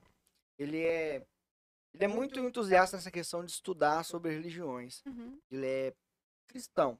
Ele não se denomina nada, mas acredito que ele vai em uma igreja evangélica, alguma coisa assim. Para falar Deus perto dele, acho que tinha, sabe, que preparar o lugar até para os objetos ouvir essa Uhum. palavra. Tanto é que Deus tinha um nome, né? ao longo da história foi perdido por respeito, enfim, questão de respeito. A gente uma vez, uma época, tentou começar a estudar o Alcorão na escola. A gente trabalhava junto, eu, eu na história, ele na geografia, ele barbudão. Se a senhora olhar nele, a senhora falar, ah, deve... não, não tem nada a ver, sim. Uhum. É, aí a partir daí já me despertou o interesse em conhecer. Que a forma que ele me contava, me aborda, falava as coisas eram muito grandiosas. Não em questão, pode falar religião? Da religião, mas de Deus. Cara, é, é muito, é tudo Sim. muito pra Deus, cara. Você tem que ouvir a tradução da oração. Eu não vou conseguir te falar toda aqui, Aham. mas a tradução da nossa oração é toda elevando a Deus, se subordinando a Deus. Seu esposo, ele, fala essa oração no idioma, não fala? Todos nós temos que fazer a oração em árabe. A senhora consegue? Aham. Faz pra gente? Agora eu não posso, tem que ser no Ah. momento. Você tá vendo, cara? É uma Entendeu? palhinha, meu É, porque assim, é um, um- Qual o título? Não é só título de curiosidade, Sim. entendeu? No meu momento, eu estou adorando a Pra Deus. foi, tipo de É, curiosidade. eu tô adorando a Deus, assim, mas nada impede de você pesquisar, olhar vídeos, dar fala. Não impede, de forma alguma. E vocês, vocês têm, vocês como fazem para ler o Corão, por exemplo, digital? Vocês podem ter ele no celular? Sim, tem aplicativo que tem todo o Alcorão. No meu caso, eu leio em português, né? Mas também tem em árabe, em todas as outras línguas. Tanto o Alcorão, ele é traduzido em todas as línguas. pessoal aí, meu amiguinho, são extremamente evoluídos. Só que é uma coisa interessante. Desde que o, o Alcorão foi revelado para o profeta Muhammad, ah, que a paz de Deus esteja com ele, ah, ele nunca foi alterado. Uma vírgula. Nunca foi alterado. Nunca. Nossa, é E- desde sempre, E, né? Muito e aí sério. você vê, qual foi a necessidade, desde a Bíblia, por que então que Deus mandou ao Corão se a gente tinha a Bíblia? Justamente por isso, se você começa a estudar as traduções, tudo que aconteceu, houve muitas alterações. Então essas confusões trouxe muitas intrigas, política, religiosa e etc. Existe uma divisão. Islã? Xiitas e sunitas. Uhum. Eles são Nós somos sunitas. sunitas. É o Uhum. que ma- tem a maior parte, né? Depende da região, né? Tem regiões que tem mais xiitas, tem regiões que tem mais sunitas. Qual, qual a diferença? O xiita, Vou chegar Como mais que- o microfone. como Isso. que, como que os muçulmanos acreditam que o profeta Muhammad é o último profeta de Deus que mandou. Para ele, Deus que mandou o Corão Sagrado. E depois, quando apareceu o profeta Muhammad, e um amigo deles, que chama o nome dele Hazrat Ali, Razialano, algumas tribos deles seguiu o caminho deles. E reclamou que depois de profeta Muhammad, isso é profeta. Mas isso é terceiro amigo. Depois ap- apareceu o profeta Muhammad, dois amigos que chama Abu Bakr Siddiq Razilanhu, Hazrat Umar Khitab Razilanhu. Eles dois foi khalifa, igual agora que tem presidente. Controlava todos, né? E terceiro ele.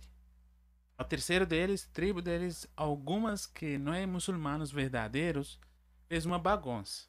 Igual hoje que sai uma coisa atrás do original falso. Fake. Isso, fake.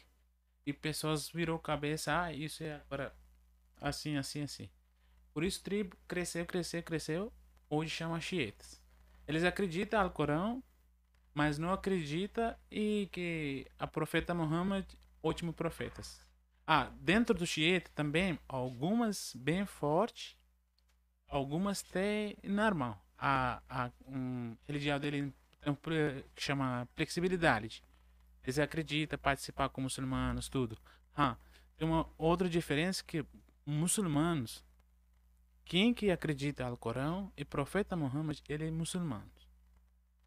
E para muçulmanos não pode rezar no mesquita do xiita, que tudo processo as coisas dele atrás igual chama pastor, né?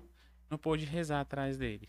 Ah, eles podem junto com muçulmanos. Para muçulmanos não ter é, reclamação para ele que entrar no mesquita dele. Ele está liberado. Mas a muçulmanos não entra. Igual que muçulmanos não participar com a igreja católica, evangélico, assim. E tem muita diferença, assim, em regras. Não dá nem pra gente tentar interromper. Tão interessante que. Ah, outra coisa, Islã, para mim, permite. Eu posso estudar a Bíblia, tudo. Eu posso ter horário atrasado, eu não ter outro lugar limpo. Eu posso entrar na igreja, mas tem que perguntar, permitir com um pastor autorizado que, que tem segurança. Eu quero descansar dentro de igreja. Eu pode comer, eu pode tomar água, eu pode tomar banho, eu pode usar todas as coisas. Eu pode rezar. Mas na minha cabeça, meu coração, o que tem? O único Deus, Allah. Intenção. Entendeu? É Se você fala, verdade, se né? você fala, eu nunca vi mais ah, algumas outras religiões, budismo, hinduísmo. Você fala, vem, pega a mão dele, leva para a mesquita muçulmana, pode fazer seu oração aqui, ele vai fazer? Nunca. Ele vai falar, ah, eu quero as minhas coisas do pedra, do fogo, as coisas. Eu não sei muito sobre o outro religião, que ele vai entrar ou não, mas claro que eu conheço ele, que hinduísmo bem perto com lá, né? Onde que eu moro. Interessante, né, cara? É, outra, é outro mundo, não é Uhum. apenas uma conhecimento a mais, é outra vida, é, outra coisa. ou- muda totalmente sua condição tudo. A visão que a gente tem, que eu tenho, não sei se o Luiz já conseguiu ter essa parte, mas que a gente tem que, de, da gente, zero, ser humano. Sim. Pra Deus e Deus, pra nós, é muito... Mas eu vou te falar uma coisa bem filosófica. Ah, Quando algumas complexidades você encontra na vida, você fala, poxa, que difícil é essa condição para mim. Mas eu vou te dizer, quando você consegue resolver essa condição, quando você volta para a sua natureza, qual é o seu natural? Sem essas roupagens e coisas e tralalá do mundo de qual é o seu natural? Quando você volta para o homem natural que você é, sem todas essas coisas, você entende a sua natureza. E quando você entende a sua natureza, você se conecta com Deus. Porque ele criou a humanidade. Entendeu? E aí você se interessa, meu Deus, eu preciso, eu tenho que estudar, eu tenho que saber mais sobre mim mesmo. com É um encontro, é um autoconhecimento. acaba que a gente vê verdadeiramente o respeito de vocês para com Deus, né? Sim. Então, todas as coisas, a vida de vocês realmente é a questão do muçulmano, é submissão de fato. né? Submissão total, É agora 24, horas né? por Não tem dia. como O- só É. domingo no, no Não, eu culto não- ou na missa. Eu não choro só, eu me emociono quando eu tô praticando, entendeu? Por exemplo, se eu falar mal de alguém, eu já tô suja. Como é que eu vou me prostrar de al- diante de Deus se eu falei mal de alguém? Então eu vou me purificar para me colocar diante de Deus. Lavando. E quando é, exatamente. E quando eu tô fazendo isso, durante a minha oração, eu tô pedindo perdão para Deus também pelo que eu fiz. Entendeu? Quer, ô, E uma coisa igual que falou, e Deus, há muitas pessoas perguntam, como que o Alcorão até ainda não mudou uma frase, uma coisa no Alcorão tem mesmo jeito? Que Deus já falou, o Alcorão tem. Eu mandei, eu vou cuidar. Cada um palavra, cada uma coisa. Agora ter dúvida, como que vai cuidar? Deus cuida. Você já viu? De manhã, hoje, aparece só 6h15. Amanhã já apareceu 6h40? Não. Ah, muda. 1 minuto 30 segundos. Círculo do mundo. Que Deus já criou. Mas já passou quantos mil anos que Deus mandou, fez isso mundo? Já mudou umas coisas? Nunca. Já Deus controla tudo. Até no Alcorão. Deus sabe. A gente não sabe contar cabelo nas cabeças. Mas Deus sabe no mundo inteiro que quantos mil tem árvore. Cada um árvore tem quantos folhas. E cada uma folha. Deus sabe que que hora vai secar, vai cair, acaba a vida dele. Entendeu? E Deus já criou para nós tudo coisa. A gente pensa, ah, calor, não. Algumas frutas, para ele não passa sol, não vai doce, não vai ficar maduro. Entendeu? Sim. E Deus, no, no quando Deus não muda nada. Algumas vezes que a gente pensa errado, cabeça de humanos mudas. Eu vi um pouco de evangelho, que nem o lugar você conseguiu Sim, é porque essa questão da folha, acho que é até uma passagem bíblica, né? Que se, se não cai uma folha se não for, se não for da vontade de de Deus. Deus. Sim. Então, É, e você vai encontrar várias semelhanças. Por quê? Ah, o que é natural, que foi escrito por Deus e que está na Bíblia, vai continuar no Alcorão. Então você vai encontrar isso no Alcorão. Agora, o que foi alterado pelo homem e tudo mais durante, aí você não vai ver. tem alguma. Tem alguma visão de algum novo profeta ainda vir? Ou Não, o profeta? Mohammed é o último. Tem, tem no Alcorão testemunho a profeta Muhammad, a último profeta no Alcorão que Deus já mandou. Depois disso, eu não vou mandar mais profetas até final do dia do jogo. E interessante, a gente espera a volta de Jesus. Sim. A É. gente espera Vocês a volta veem- de Jesus. A gente tá Sim, esperando Sim, a volta. Alcorão tem. porque É no Jesus- Alcorão que ensina para nós que. Jesus vai voltar. Eu não Sério, cara? Sim, eu não falo de sobre de mim que eu penso, não. No Alcorão que tem isso. Alcorão. E tem na Bíblia fala talvez sobre o anticristo, né? No fim Uhum, dos tem tempos. Vocês também. também. O anticristo, tanto que ele é caracterizado, a forma física dele, como ele vai ser, o que ele vai falar. No Je- Corão fala? É Fala. porque na Bíblia E- tem e- alguns exatamente. isso também, E né? que De onde Jesus vem e- para derrotar o anticristo. Tá vendo? Uhum. Interessante. Só que uma, co- o, o que pode ser polêmico, ele não vem salvar, ele não é o salvador, porque Jesus ele não eh, se equipara a Deus pra gente. Ele é um profeta, ele foi um homem que Deus mandou, graças a Deus e que a paz de Deus esteja com ele. Mas a gente não, o Alcorão explica pra gente que eh, Jesus não é um filho de Deus. E me perdoe, eu, não quero afetar a espiritualidade de ninguém, por favor, pessoas, tá? É só é, é o que eu tô dizendo que o Alcorão tá escrito. Agora, a sua espiritualidade, a sua vivência com a sua religião é algo particular seu. Mas o que eu aprendo no Alcorão é exatamente isso, que Jesus não é filho de Deus. Deus ele não foi gerado e ele não é não gera. Entendeu? Cria. Ele cria. Então ele mandou Jesus como homem, como profeta dele para trazer as boas novas, né, que a igreja evangélica gosta de falar. E quando que isso ficou diferente que o Alcorão traz? Nesse livro aqui que eu trouxe para você, você vai aprender bastante sobre isso. Meu grande amor por Jesus me conduziu ao Islã. Você não tinha ligado isso ainda? Meu grande amor por Jesus me conduziu ao Islã. Quando que isso começou a acontecer? É, vocês já ouviram falar do Paulo na Bíblia? Paulo? A- Paulo? o Paulo é muito falado na Bíblia, né? E Paulo não conheceu Jesus. Ele não conviveu com Jesus.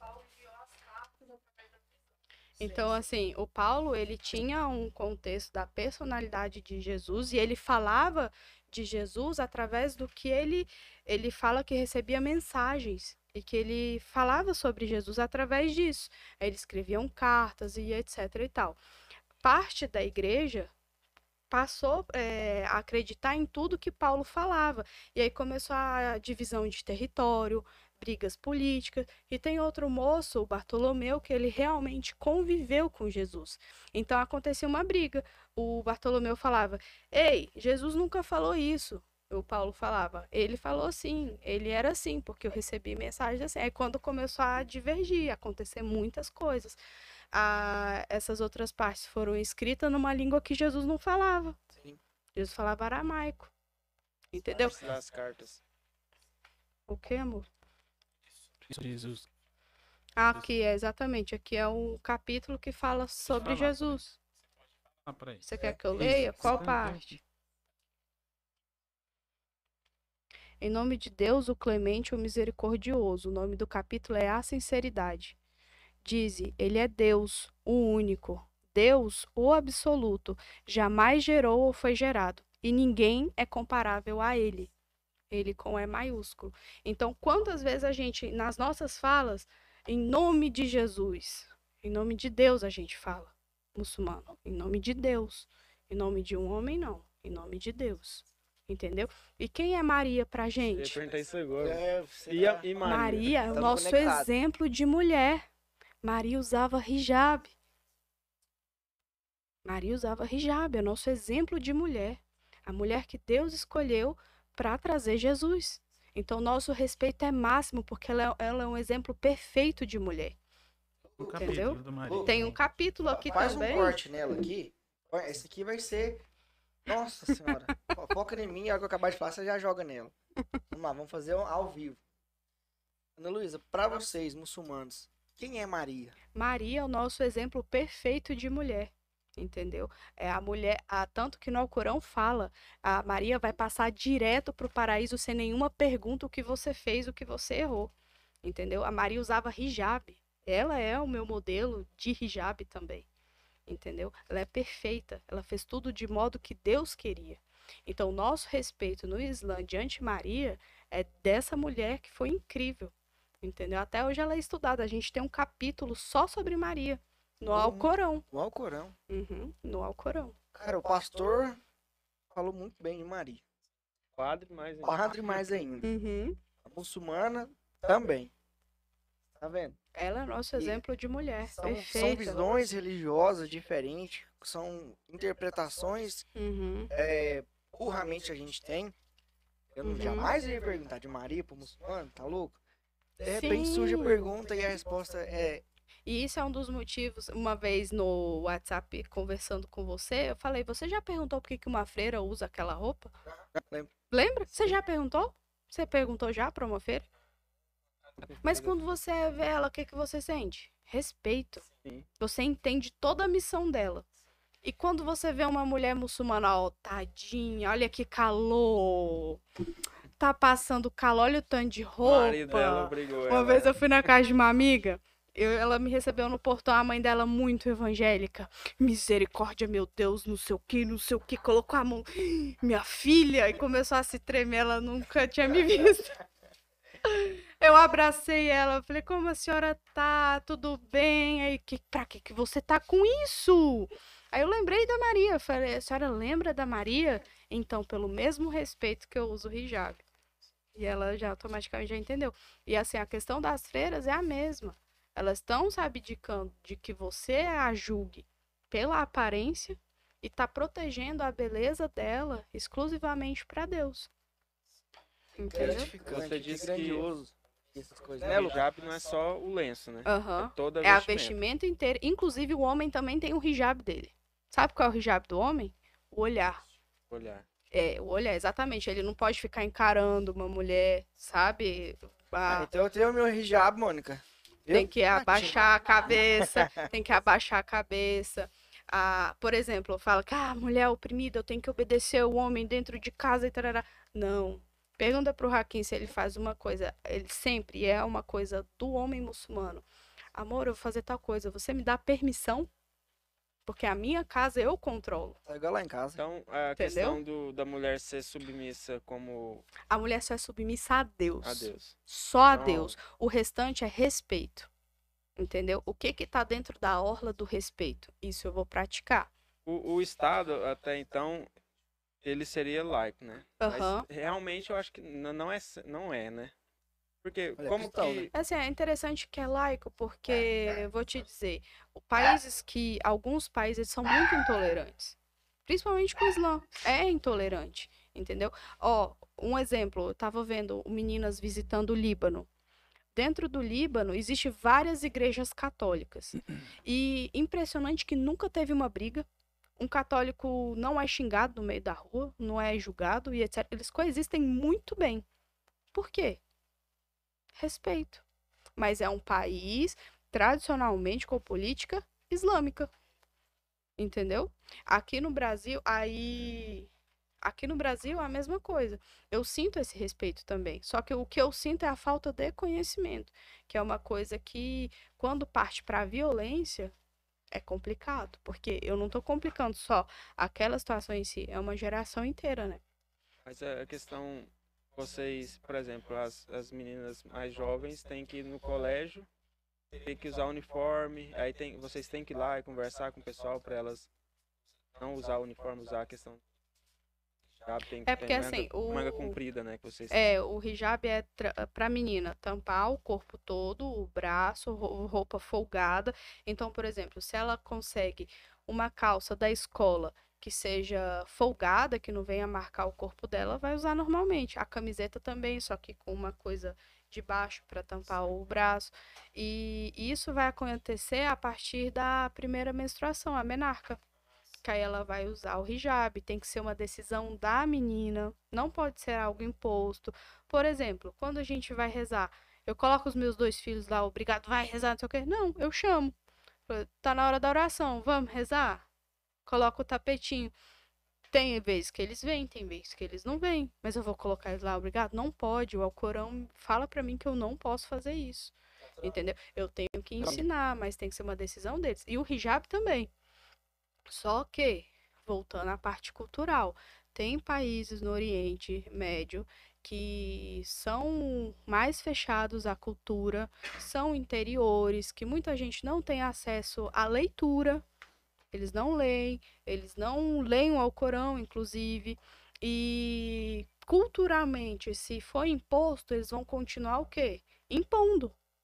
Então obriga, sim, às vezes a menina tá usando e não sabe por quê. Mas isso é uma coisa da religião? Não. É uma coisa cultural, entendeu? Mas, por exemplo, se eu tenho conhecimento, eu vou dar a mesma oportunidade para minha filha. Você pode escolher, mas usar é uma obediência a Deus. Eu estou obedecendo a Deus, então eu tenho crédito com isso. Eu estou, vou viver bem por isso, entendeu? Tanto que se você procurar no Instagram, tem muitas muçulmanas que não usam. Sério? Tem muitas muçulmanas que não usam o hijab.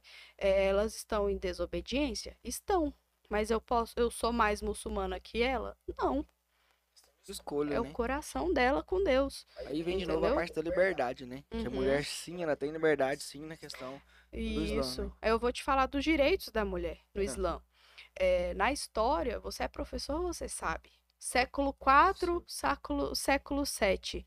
Quais eram os direitos da mulher aqui no Ocidente? Nenhum. Nenhum. No, o Alcorão, ele foi escrito entre o século IV e o século VII. Se você abrir o capítulo aqui, Nissa da das mulheres, Século 4, 7 é no calendário nosso? isso, Ah. depois de Cristo, né? Você vai ver exatamente aqui no capítulo de Nissa os direitos da mulher. Quais os direitos da mulher? Divórcio. Quando, gente, quando que a mulher brasileira começou a se divorciar? Bem pouco tempo, né? 1980 e alguma coisa. E até hoje a mulher é julgada, né? Se ela quer, se ela, oh, separada e não sei o quê. E quem abraça Tanto essa mulher? sociedade quanto por outras religiões. Sim, e quem é. E quem ampara essa mulher? Se ela tá divorciada? Ninguém. Nenhum homem, nenhuma outra mulher. Entendeu? Até que ela se encontre dentro da. Mas graças a Deus, hoje as mulheres têm muita força. Hoje já mudou bastante. Mas quando começou o divórcio, desquite, etc., não era assim. Outro direito da mulher é herança.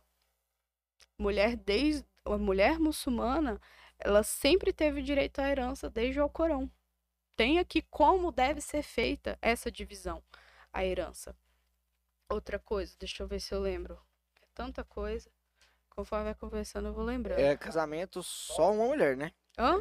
Só uma mulher, Não, no casamento? Alcorão é permitido até quatro mulheres para um homem. Mas eu vou te explicar o porquê. Você conhece quantos amigos seus que já traíram a esposa? Ah, não vai se, né, se comprometer, mas você conhece? Bastante. Você conhece? Agora eu vou te falar outras Balança coisas. a cabeça direita, Você rapaz. pergunta, tem um amigo dele na vida que ele só único, único mano. Não, calma, vou chegar lá. Tem que mostrar um. Não, vou. Você conhece um? Com Tem única mulher? Sim. Nunca. Tá, agora eu vou te chegar a outros pontos bem complicados e sociais. Hum.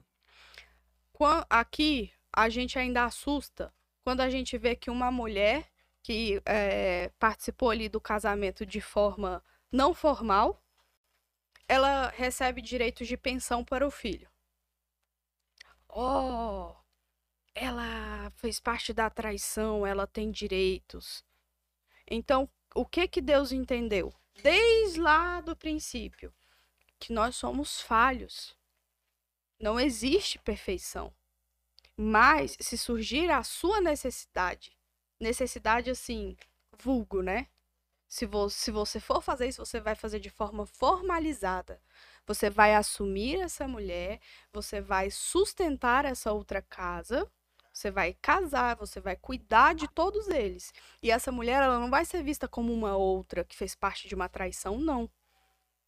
Vai ser uma família formalizada.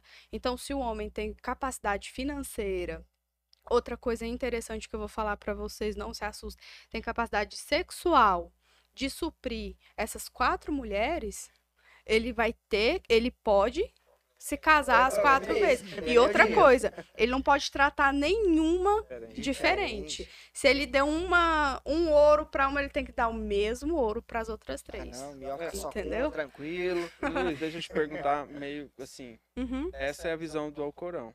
E a sua visão nessa questão também seria. Assim, depende ou- da, da necessidade. Por exemplo, eu brinco, né? Lá em casa eu brinco muito. Ah, dia que tiver me enchendo o saco, vai pra casa da outra. Mas como que eu vou te falar isso? O que que eu já vi acontecer? A mulher tá doente, ela não quer mais aquela companhia e tudo mais, mas o homem ele ainda precisa eh, de uma outra, daquela companhia. Então, por que que eu não vou libertá-lo disso? Vou fazer ele sofrer, até às vezes me trair? Porque o homem tem necessidade fisiológica. Tem necessidade fisiológica. Faz parte da nossa natureza. E se eu não falo disso, se eu não respeito isso, se eu não conheço a pessoa que convive comigo, como é que a gente vai conviver? Sofrendo, escondendo coisas? Não, eu prefiro falar, amor, vamos procurar uma outra esposa para você? Porque eu preciso descansar, eu não quero mais isso. E a obrigação dele continuar sustentando a minha casa, cuidando de mim, não acaba. Aí que entra, né? E aí Entendeu? não tem a questão do divórcio. Então. Não, se eu quiser, por exemplo, se ele falou, amor, eu gostei de tal menina, eu quero me casar de novo e tudo mais. Eu vou me chocar com aquilo e vou falar, ó, até faltou a voz. Eu vou falar, não, eu não aceito. Ah, então tudo bem, então vamos divorciar. Ah, tem também uma questão de aceitação. É, Então, é, tem a verdade, minha muito aprovação. pouco aí, né? Exatamente, tem a minha aprovação. Então eu vou falar se sim ou se não, se eu quero ou não quero, entendeu? Se Então, olha como o Islã é atualizado, está à frente de muitas outras coisas. Então por isso que nesse, no século do 4 ao 7 ele foi visto como Não, heresia sim, ou e até não, só foi assustador porque assim, como um livro sagrado depois da Bíblia. Não, Jesus é filho de Deus e muitas outras questões, entendeu? Então assim, foi muita guerra, foi muita muita luta para estar aqui hoje eu tô falando livremente sobre isso. As entendeu? lutas mais atuais, eu imagino que seja a questão do, do documento, né? Poder tirar foto, como você falou, acho não sei se estava ao vivo já. Ah, sim, Mas tem- verdade. Tem, outras, outras lutas ainda que vocês tentam, questão, alguma questão que algum. Uma coisa interessante, quando a mulher muçulmana vai fazer prova aqui no Brasil, geralmente sempre tem um desconforto muito grande. Quando a mulher muçulmana também passa por aeroportos também, geralmente tem um desconforto muito grande. Não sei de onde, mas sempre apita coisas. Comigo nunca aconteceu, mas eu já vi muita gente falando. Por quê? Tem aquela visão da bomba, de que vai explodir, que tem alguma coisa escondido, entendeu? E a mulher muçulmana, ela sempre, na hora de fazer uma prova, por exemplo, de vestibular Enem, eles sempre chamam a, a menina pra ir. Não, na verdade, já vi muito acontecer. Tira esse pano. Moço, eu não posso tirar, porque faz parte da minha religião. Tem pessoas que não sabem que isso está na lei. Eu sou protegida em lei. Eu não sou obrigada a tirar. Aí o que, que eu posso pedir? Que uma mulher me acompanhe e eu posso tirar na frente da mulher para ela ver que não tem nada escondido aqui Equipamento eletrônico. entendeu? Mas até acontecer isso, existe muito desconforto, falta de preparo dos profissionais. Então é uma luta que ainda está em pauta, entendeu? É, o casamento poligâmico mesmo, é, eu falo com naturalidade porque está escrito no Alcorão e Deus protege isso. Mas para mim, é, até antes não era natural. Eu julgava muito. Mas por que, que eu preciso falar de forma natural? Porque tem acontece muito, gente. E esse respeito tem que existir entendeu? É, não é porque é diferente que eu não vou respeitar. E muitas outras questões sociais que a gente vem lutando. Entendeu? São, são conhecimentos bem notórios, né? São coisas Uhum. bem, bem pontuadas que tem, tem que ter vocês mesmo, de fato, que Uhum. vivenciam isso 24 horas do dia aí pra poder passar pra gente. Porque é, é Uhum. totalmente diferente. Eu ir no YouTube assistir um vídeo explicando, eu Uhum. ler livros explicando aqui, eu vou entender, mas eu Sim. ouvindo quem vivencia de fato você é um podendo fazer conhecimento a mais. pergunta, né? É, exatamente. Quando eu comecei a estudar outras religiões, igual eu falei no início, é, eu sempre procurava ir aonde tinha aquilo. Então, quando eu te- primeiro comecei na escola especulando as meninas católicas, elas não conseguiam conversar comigo. Quando eu cheguei na igreja católica, que eu fui conversar com o padre Volney, ele ele viu o meu entusiasmo, mas ele falou essa menina tem que amadurecer primeiro. Ele me deu um livrinho falando sobre maturidade, falando sobre temperamento. O que que é isso? Autoconhecimento. Entendeu? E eu nunca imaginei que eu ia aprender esse tipo de coisa no, na igreja católica, mas fez parte do meu processo. Entendeu? Quando eu fui atrás de outras religiões também, eu sempre quis saber o que a pessoa que estava lá dentro praticava tinha a me dizer.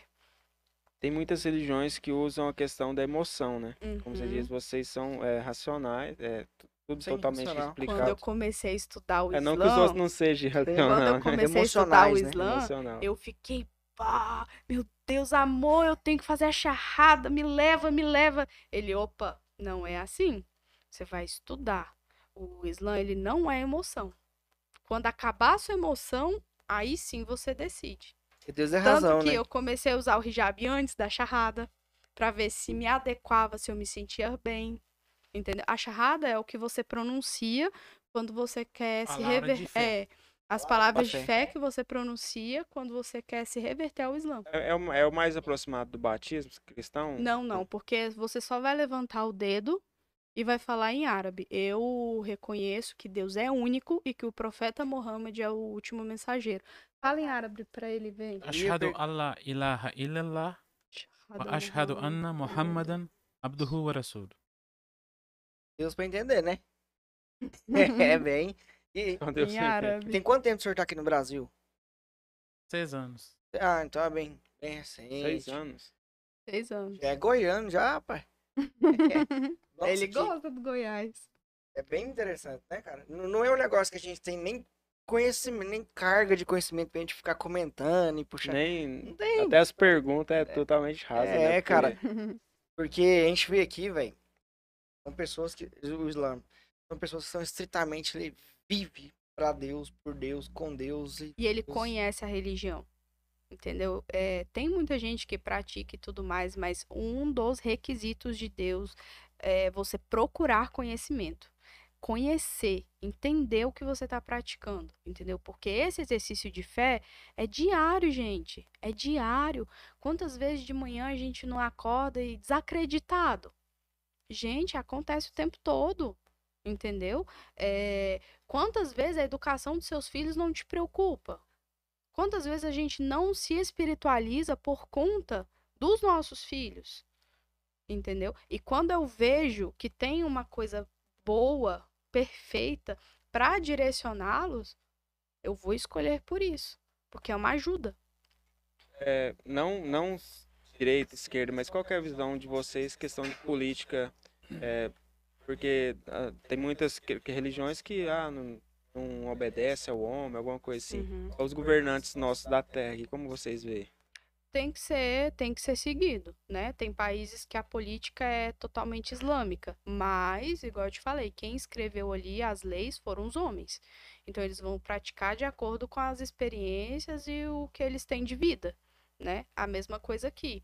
É, o que é importante ser observado, que a minha fé e tudo que, igual eu te falei, a- o Alcorão ele foi escrito para toda a humanidade, não foi só para uma tribo, um pessoal diferente, não. Então ele é aplicável em todo em qualquer lugar.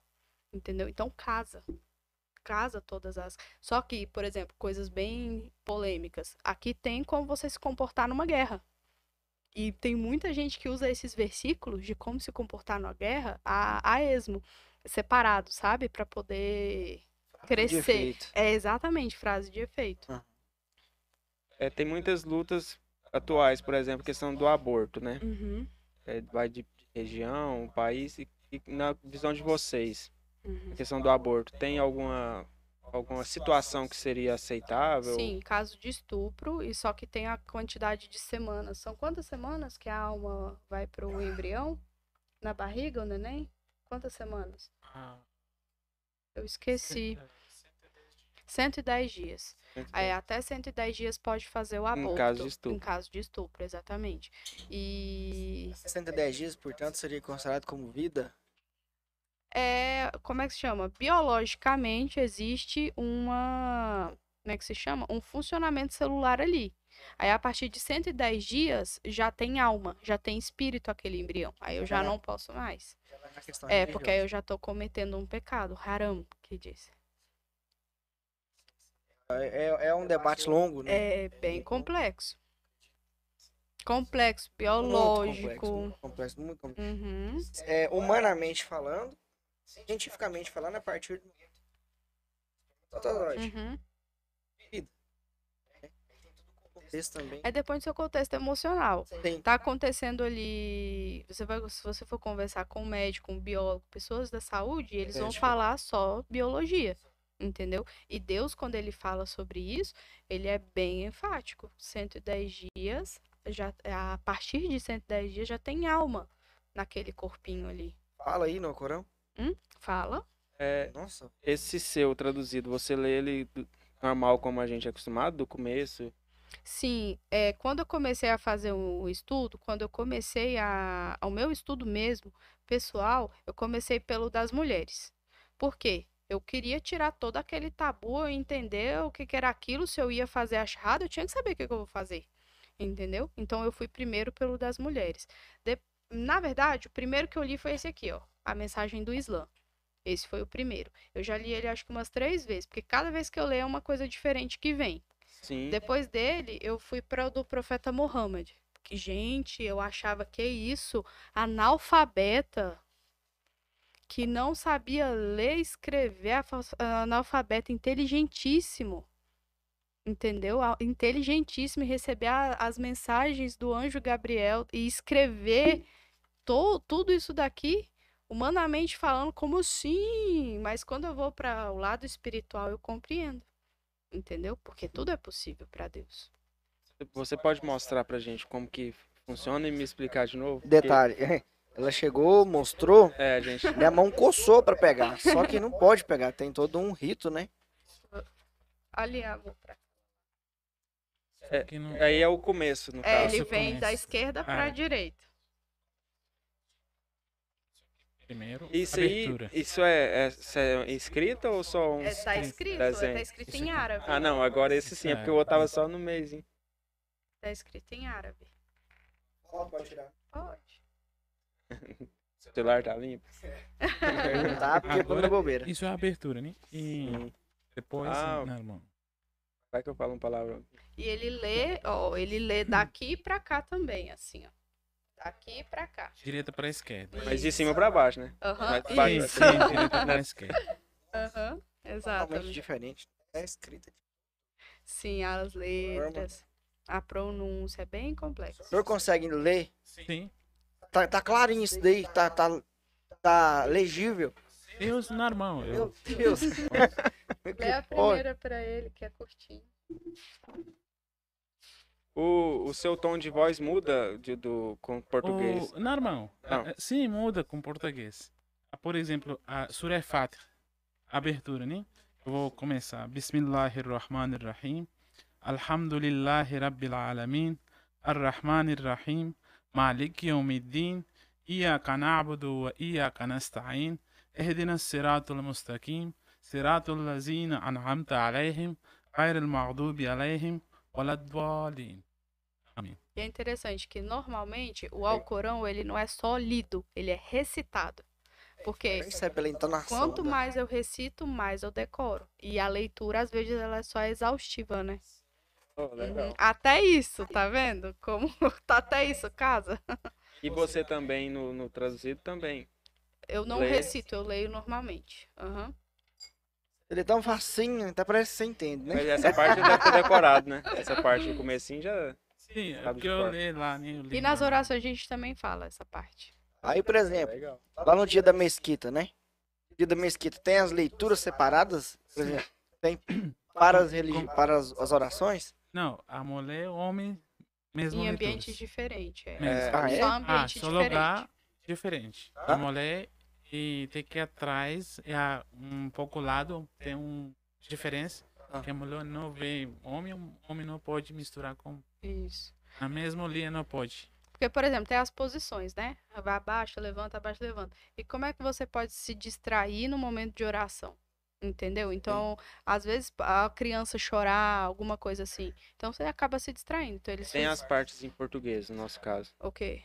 das No momento lá, ali. Sim, o Cher, ele leu o Alcorão, explica em árabe, depois ele fala em português, aqui O- no Brasil. Uma coisa interessante que eu vou explicar para você bem claro. E isso língua, Alcorão, no árabe. Que Deus mandou um, lá no Saudita. Naquela época, né? Hoje tem mais 5 mil línguas no mundo inteiro. 5 mil línguas. E cada uma língua que Deus sabe. Se eu, na sua frente, duas pessoas falam a mesma hora, três pessoas, você vai Se perde, né? perde tudo. O que, que ele falou, o que, que ele. Você vai brigar. Calma, que eu escuto dele. Não. Mas Deus, você pedir no português, outro pedir no espanhol, outro fala eh, francês, outro fala inglês, eu falo árabe, outro fala outra língua, índio. Mesma hora, se pedir para Deus, oração, rezar, ajuda, qualquer coisa você chama Deus, Deus escuta. Deus tem isso, a coisa que ele sabe tudo. O que, que você falou, o que, que você falou. Ele não pede. Deus já criou tudo coisa. E um, a gente pensa sobre formiga. Criação, pequenos. Como que tá? Você vai saber? Ele chama, tem no Alcorão sobre formiga também. Quando ele chama de Deus, Deus escuta lá. Lá em cima, sete céus. Cima de sete céus. Profundo. Bem, Se você pensa poético. sobre conhecer Deus, você vai chegar a ter ponto verdade. Se você não pensa sobre isso, ah, irmão. Outra coisa hoje que a gente pensa, só ser humanos que pensam, ah, eu não como bem a roupa, tudo ciúmes, a roupa de marca boa, assim, isso, isso. A gente está correndo. Mas Deus já falou, eu já dei para você pensamento, cabelo. Hoje a gente já pensou, algumas pessoas já fez isso, algumas fez câmera, algumas fez ah, tudo coisa, mecânico. Ou até ainda que eu já lei na Amazônia, quantos tipos de animais que tem? Quantos mil? E 50% de pessoas já ainda não tirou quantos tipos que tem. Alguma chorou que eu tô com fome? Deus dá para tudo. Comida, dentro de água, dentro de terra, acima de terra. Entendeu? Deus cuida. Isso. A gente tem que pensar. E Deus também fala. Não fala assim. Você pode parar, ganhar, trabalhar. Não. Pode. Pode trabalhar, pode alimentar seu filho. Se você ganhou bem, alimentar seu irmão, sua família. Se subiu disso, que ajudar seu vizinho. Subiu disso, vai ajudar com rua, aqui tem canjanto, quadra, né? Sair disso, vai ajudar tudo até quando você consiga. Chegar até estado, depois outro estado, depois país inteiro, depois disso outro país. Deus permite. Mas no Alcorão Deus falou, pode procura, eu já deu tudo coisa. Antigamente não tinha nada de pessoas viajar com avião, mas Deus já falou, vai ler, estudar, eu já deu tudo nesse mundo. A gente já pensou, criou um ferro, as coisas, montou, tá viajando. Inteligência, né? Antigamente nem pensa, hoje tem um tipo robótico que você vestir, você vai viajar sozinho. Por quê? Já tem no esse mundo. Só tem que juntar a cabeça. Usa a cabeça. Inteligência que Deus Mas deu. olha o né? coral tem já. O coral já Mil- fala. 1400 anos que antes. Sim, já fala isso. Uma coisa que você não conhece, tudo bem. Que é hoje, se eu falo, exemplo que eu vou falar. Um dia eu fui lá no no Estados. Tinha um menino, ele falou, deu mal, já, tudo bem. Pra, eu falei, pode ser, vai para onde? Para esse estado. Eu não vou falar nome, mas quando sentou, tá a hora de descendo, falou, ah, amigo, eu vou descer aqui. Ele não sabia como que abre porta. 2021, 22. Não sabia. Ele falou para mim que eu tô trabalhando numa fazenda 13 anos. Ele sabe como plantar, como comer, mas ele não sabe como que abrir A porta. a porta de carro. É assim mesmo. Se a culpa dele não. A culpa do sistema que ele ficou lá, longe da cidade. Sim, não, é. é, é... É até covardia interromper, né? É tão poético, tão organizado as ideias, tão bem alinhadas ali. Sim. Fala, E fala, fala, coerente. fala, Deus. Deus, fala, fala, fala, volta em Deus. Um ciclo infinito, É né? a prática. A prática, igual eu te falei, a prática 24 horas. Entendeu? E não é perfeito, a gente é falha, a gente tá errando o tempo todo, mas o que te faz diferente é você buscar, procurar, entendeu? Se endireitar. Porque quando você se espiritualiza, você está mais próximo de acertar. Entendeu? Você está se moldando, a massinha de modelar ali, está se trabalhando. E não é confortável. Porque te É. coloca em choque, te põe para pensar, entendeu? Coisas que você nunca pensou, você começa a pensar. É, o seu comportamento com os seus vizinhos.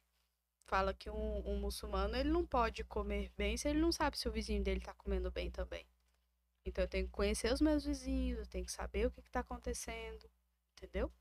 E igual eu já falei para vocês, é toda uma política social também. agora, a partir de hoje, é outra, outra visão.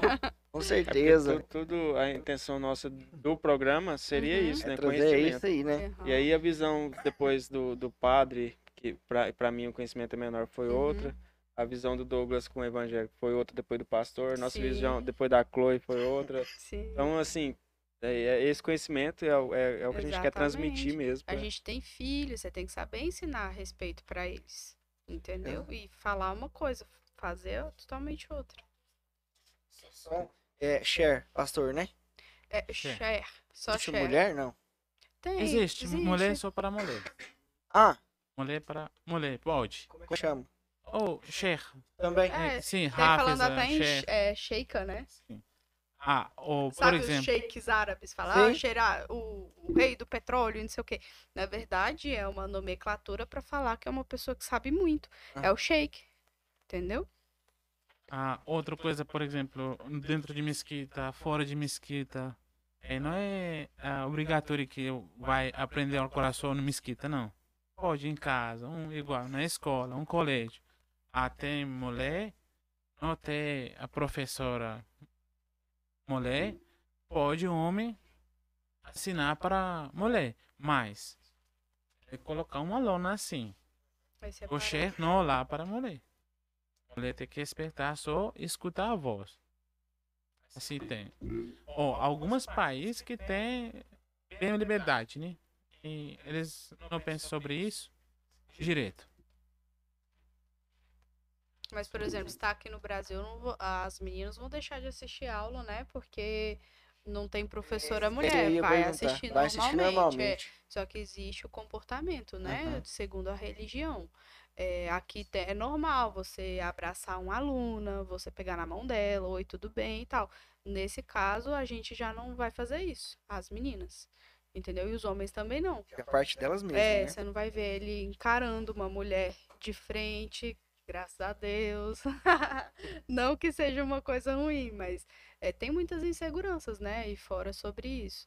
E o homem muçulmano, esse é o hijab do homem muçulmano. Recolher o olhar, a distância, o respeito também, de não abraçar, não tocar em outras mulheres. Beleza. Hum. A gente vai ler os comentários aqui. O pessoal tá participando bem ativo aí. Oh, que bom. Obrigado a todos que estão participando conosco aí. É, Tem é- perguntas aí? Tem, é de extrema valia a participação de vocês, galera, porque acaba que a gente depende, o programa funciona para quem está É assistindo. verdade. A gente pega lá o conhecimento que você adquiriu ao longo desses anos aí, joga pro pessoal para que eles Uhum. tenham esse mesmo foco de realidade que eu tive. Uhum. Isso também. É, é coisa bem bacana da gente estar. Eu tô sem palavras, eu não sei nem o que eu falo. Sério, é muito gratificante a gente aprender e ver que Deus, né, é, tem esse valor por pessoas ainda, né? Uhum. Porque hoje em dia as coisas estão bem banalizadas, né? Sim. Eu mesmo estava até brincando antes do programa começar, falar ah, pra ir na missa de domingo dar um trabalho. Fala, Mônica, vai lá e faz lá pra nós. Uhum. Agora, a minha visão, eu tô com vergonha, pô. Minha visão é outra agora. Que bom que é outra. Sim. né? Graças a Deus é outra. Pessoal, Josiane Fenelon, boa noite, prima. Humberto Lima. Salam alei, salam al... Salam aleikum. É, Aleikum salam. muito bom saber que existem pessoas dessa maravilhosa re- religião em nossa cidade. Maria Divina Teixeira, A Didi. Aninha, tamo junto Que mistura. e misturado. Mariane Teixeira, sua irmã, Aham. ali ajudando nós. Mariane Teixeira, tem que Heloísa Silva, mandando like aí pra galera. Temos o Thiago Silva, meu, meu amigo lá do. Parabéns pela entrevista. Enfim, a Cristina, professora, foi professora desse ano, inclusive. Sim, a Ah, Cristina fantástica. Nós íamos pra faculdade juntas também. Lá da Ana Luísa, eu quero assistir. Conheça ela. Aham. Assiste lá. A Cristina. gente tinha discussões assim incríveis de Nietzsche, Freud. Ai. Nossa. Misericórdia. Tem aqui Noeli Lopes. Eu enga- Engasei com Todd. Já engasou com doce? Já. Meu Deus, não sai não, parece que tá aqui, ó. Ana Luísa, sempre muito inteligente. Conheci na Igreja Batista. Ela sempre se mostrou muito sábia, muito legal. Oh, e esse papo é Deus. sempre bom aprender. Bondade. Quem? Noeli Lopes. Olha, eu lembro. Lembra? Lembro dela. Muito querida essa menina. Doce. Muito, muito. Mas não engasga. Minha amiga Nós tem aqui, ó, Cleiton Rafael, nosso parceiro. Cleiton Rafael. Joyce Godoy, manda um abraço. Ciclope Games, manda um abraço também. O Gabriel. Ciclope, ele tá desde a minha época. É, o Gabriel. Comentando. É, Aí ele vem cá e nós vai nas dele também, que ele faz live também de É, jogo. de jogo. E aí a gente vai lá também, sempre que dá, e uma força pra ele também. Sim. É muito importante pra gente esse ah, apoio. nossa, sim. ó, a gente vai fechar de uma maneira, Uhum. pra mim, vocês dois estarem aqui, uma forma bem romântica. Existe romantismo? É romântico? Sim. É? sim. Camila Borner falou de você aqui, minha filha. Chique. Vai ter que assistir você ver. é. Eu até achei que você tinha visto e veio. Ah, tem que colocar de novo. Camila Borges começa Camila de Borges. novo. Você tá vendo aqui, Camila? Tá vendo, Camila? É. Como é que vocês dois se conheceram? Ixi, é uma longa história. Hum. É uma história bem grande. a gente se conheceu online. Ah, Eu conheci online, a gente começou a conversar, conversar. E eu achei interessante aquela conversa, porque ele não conversava comigo como uma paquera normal. E eu fiquei perdida naquilo. Como assim, gente? Esse homem não, não fala coisas românticas, assim, de amorosas e etc e tal. E ele fala da vida, política, eh, religião, a gente conversava pouquíssimo, né, amor? Pouquíssimo sobre religião. E aquele comportamento foi aguçando a minha curiosidade. Como assim? Como assim? E ele trabalha com exportação de ferro velho e não tivemos oportunidade de nos conhecer logo. Ele foi para São Paulo, ficou quase um mês, né? Em São Paulo e a gente conversando, conversando, conversando. Conversava até eu dormir. Enquanto que eu não dormia, ele não. E sempre com as- a, o trabalho dele ali, correndo, correndo, e sempre comigo. E nunca de uma forma assim amorosa, tô falando romântica ali, de só me despertar a minha sensibilidade feminina, não. Ele era diferente, era mais um amigo. E quando a gente teve a oportunidade de nos conhecermos pessoalmente, foi uma. Parece que eu estava encontrando um amigo antigo. Porque a gente sabia. da- Ele já tinha me falado das regras. intimidade, né? Ele já tinha me falado das regras do Islã, que eu não podia se abraçar, não podia pegar na mão. Mesmo ele sendo solteiro. E eu também. pessoa meio que paquera, né? E até o É. olhar não podia, mesmo Não, olhar sim. com, com vocês já tinham uma sintonia, né? É, o olhar sim. Então, quando foi a nossa primeira conversa, foi, foi uma coisa assim, conversa de se conhecer. Pessoa, sua história de vida, o que você acredita, como é isso, como é aquilo.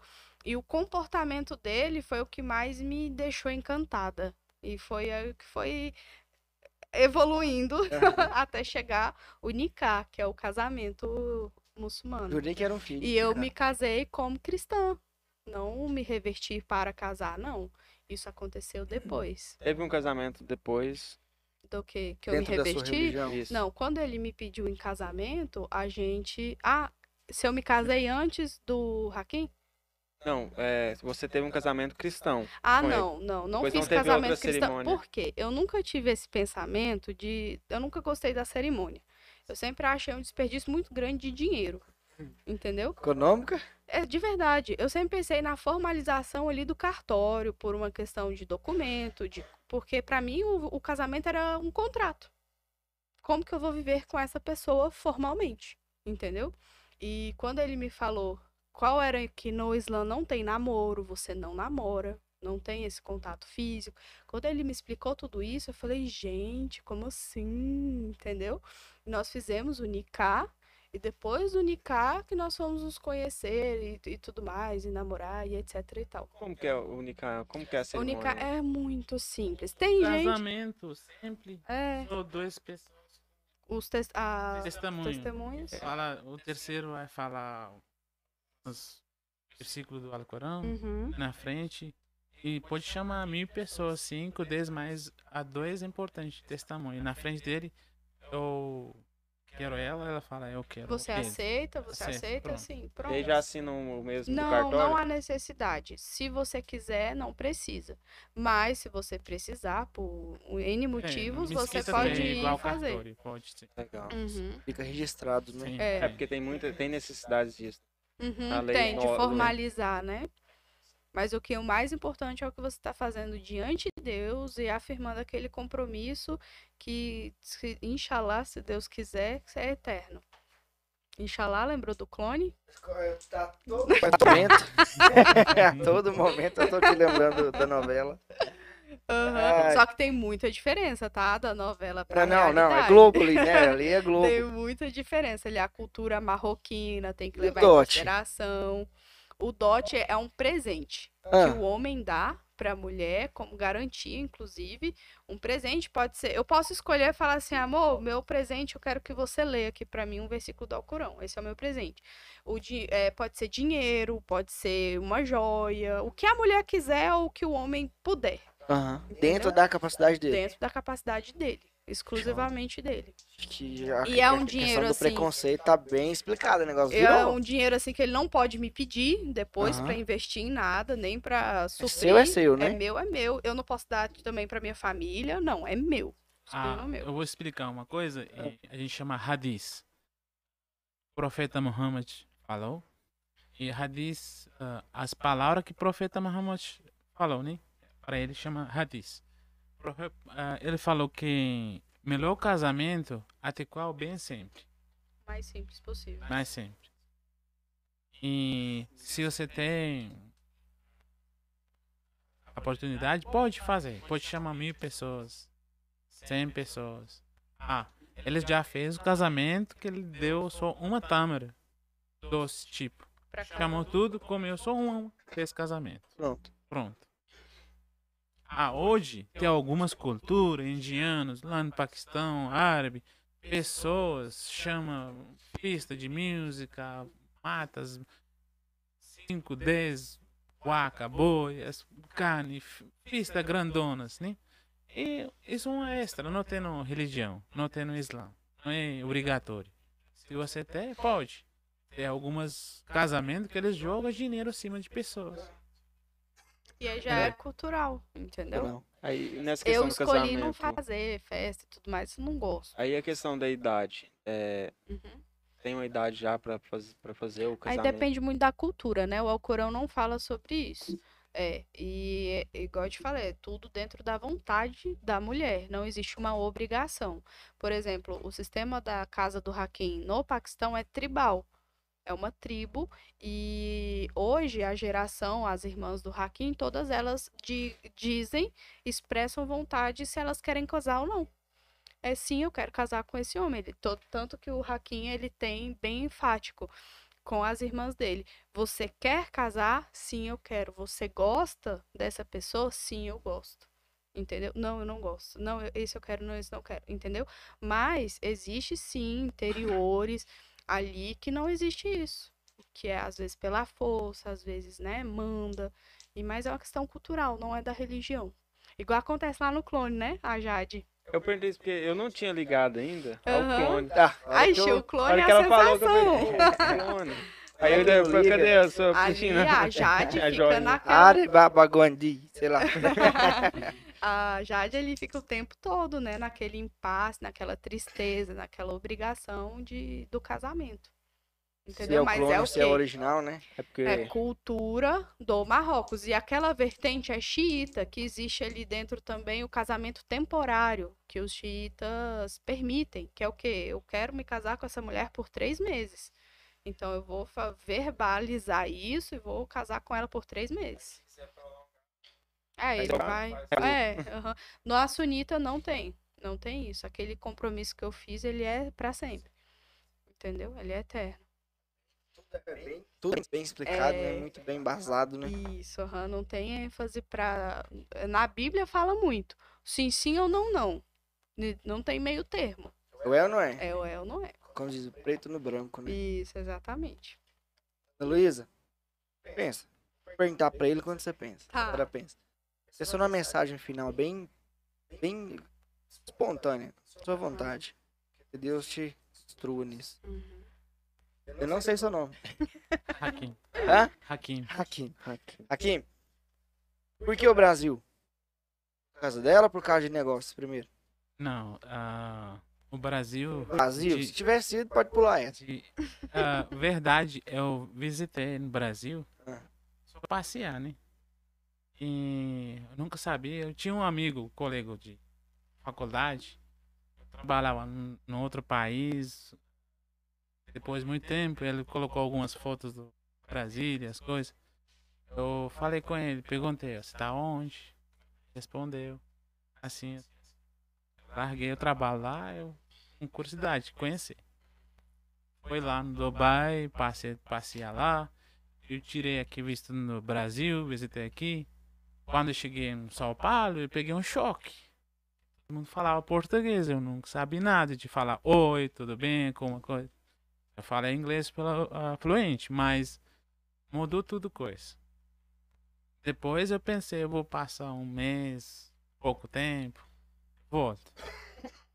E quando eu passei pouco tempo, e pouco, pouco, tudo diferente, comida, roupa, e eu trouxe a roupa mão, saí na rua, a pessoa está olhando estranho, que que Como é que isso? seria uma roupa normal? Peraí. É, a, a roupa, Sabe a blusa social? Ah, Aquela assim? ah. Só que até aqui do homem e bem larga. E a calça também. Shake mesmo, né? É bem. ô, E até o joelho, vai até o joelho. Camisona. E primeira vez que eu vesti bermuda, as coisas tão vergonho, igual você sair. Faltando um pedaço, né? alguma E coisa. bem volta. difícil pra mim, mas depois pouco acostumei com comida, com pessoas aqui. E fiquei aqui no Brasil, um país doce demais, de verdade. Uma coisa que eu gostei, um liberdade. Nenhum nada força de você vai levantar, acordar, faz isso.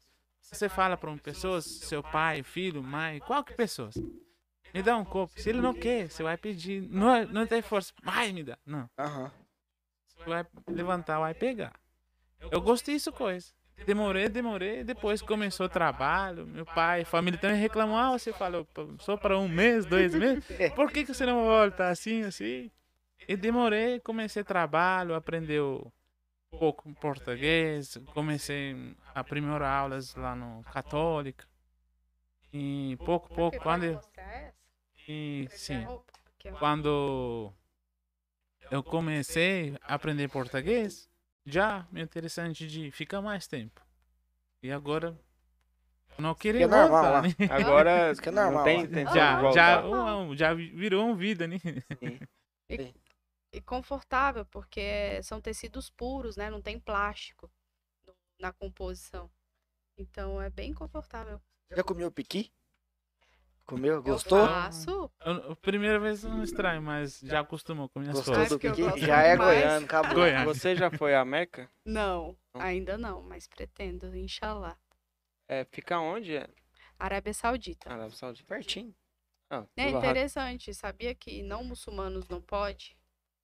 Não muçulmanos É, não pode. não Ei, pode. Luiz, enrolou? E algum, aí tem algum, alguns pontos que pode, quando é estudante, né, amor, tem um limite de até onde pode ir jornalistas. Ah, eu ia perguntar isso. Tem uns É, aí, repórteres. até, aí tem um limite. Já arrumou um pra você Algum- encaixar, né? Algumas épocas do ano, entendeu? É, não pode ir também. Ah, se você fala que eu sou muçulmano, mentira, né? O seu documento, se escrever, eu sou muçulmano, pode entrar. Ele fez. Ah, mas Deus. Sempre fala, mente para É, Deus. Qual que é a sua religião? é Você mente para ser religião? Ah, ser muçulmano, você pode entrar. sim. Mas se no seu coração fez verdade, pode entrar. No passaporte vai te perguntar qual é a sua religião, entendeu? Sim. Aí, se, se, se você for de coração, você pode falar que sim, mas também você não pode mentir lá, é, né? exatamente. Essa foi a live, o, o programa mais silencioso que conseguimos fazer aqui, nós dois. É, Luiz? Luiz riu Verdade, hoje. Eu cara. sou a telespectadora e eu estou aqui para reivindicar a bagunça de O vocês. que, que você tá Cadê? achando do estúdio? Cadê?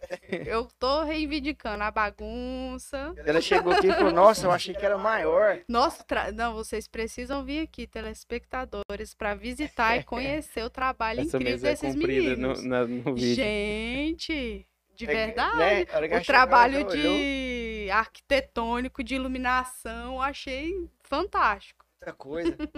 Muita coisa. Muito Sim. legal. Cara, é, eu, Douglas, agradeço. Nossa, demais, demais, demais a presença de vocês. Inicialmente, antes da gente fazer o convite pra, você, pra senhora, Uhum. é, pensou um monte de vezes, falei, mas será que pode? Uhum.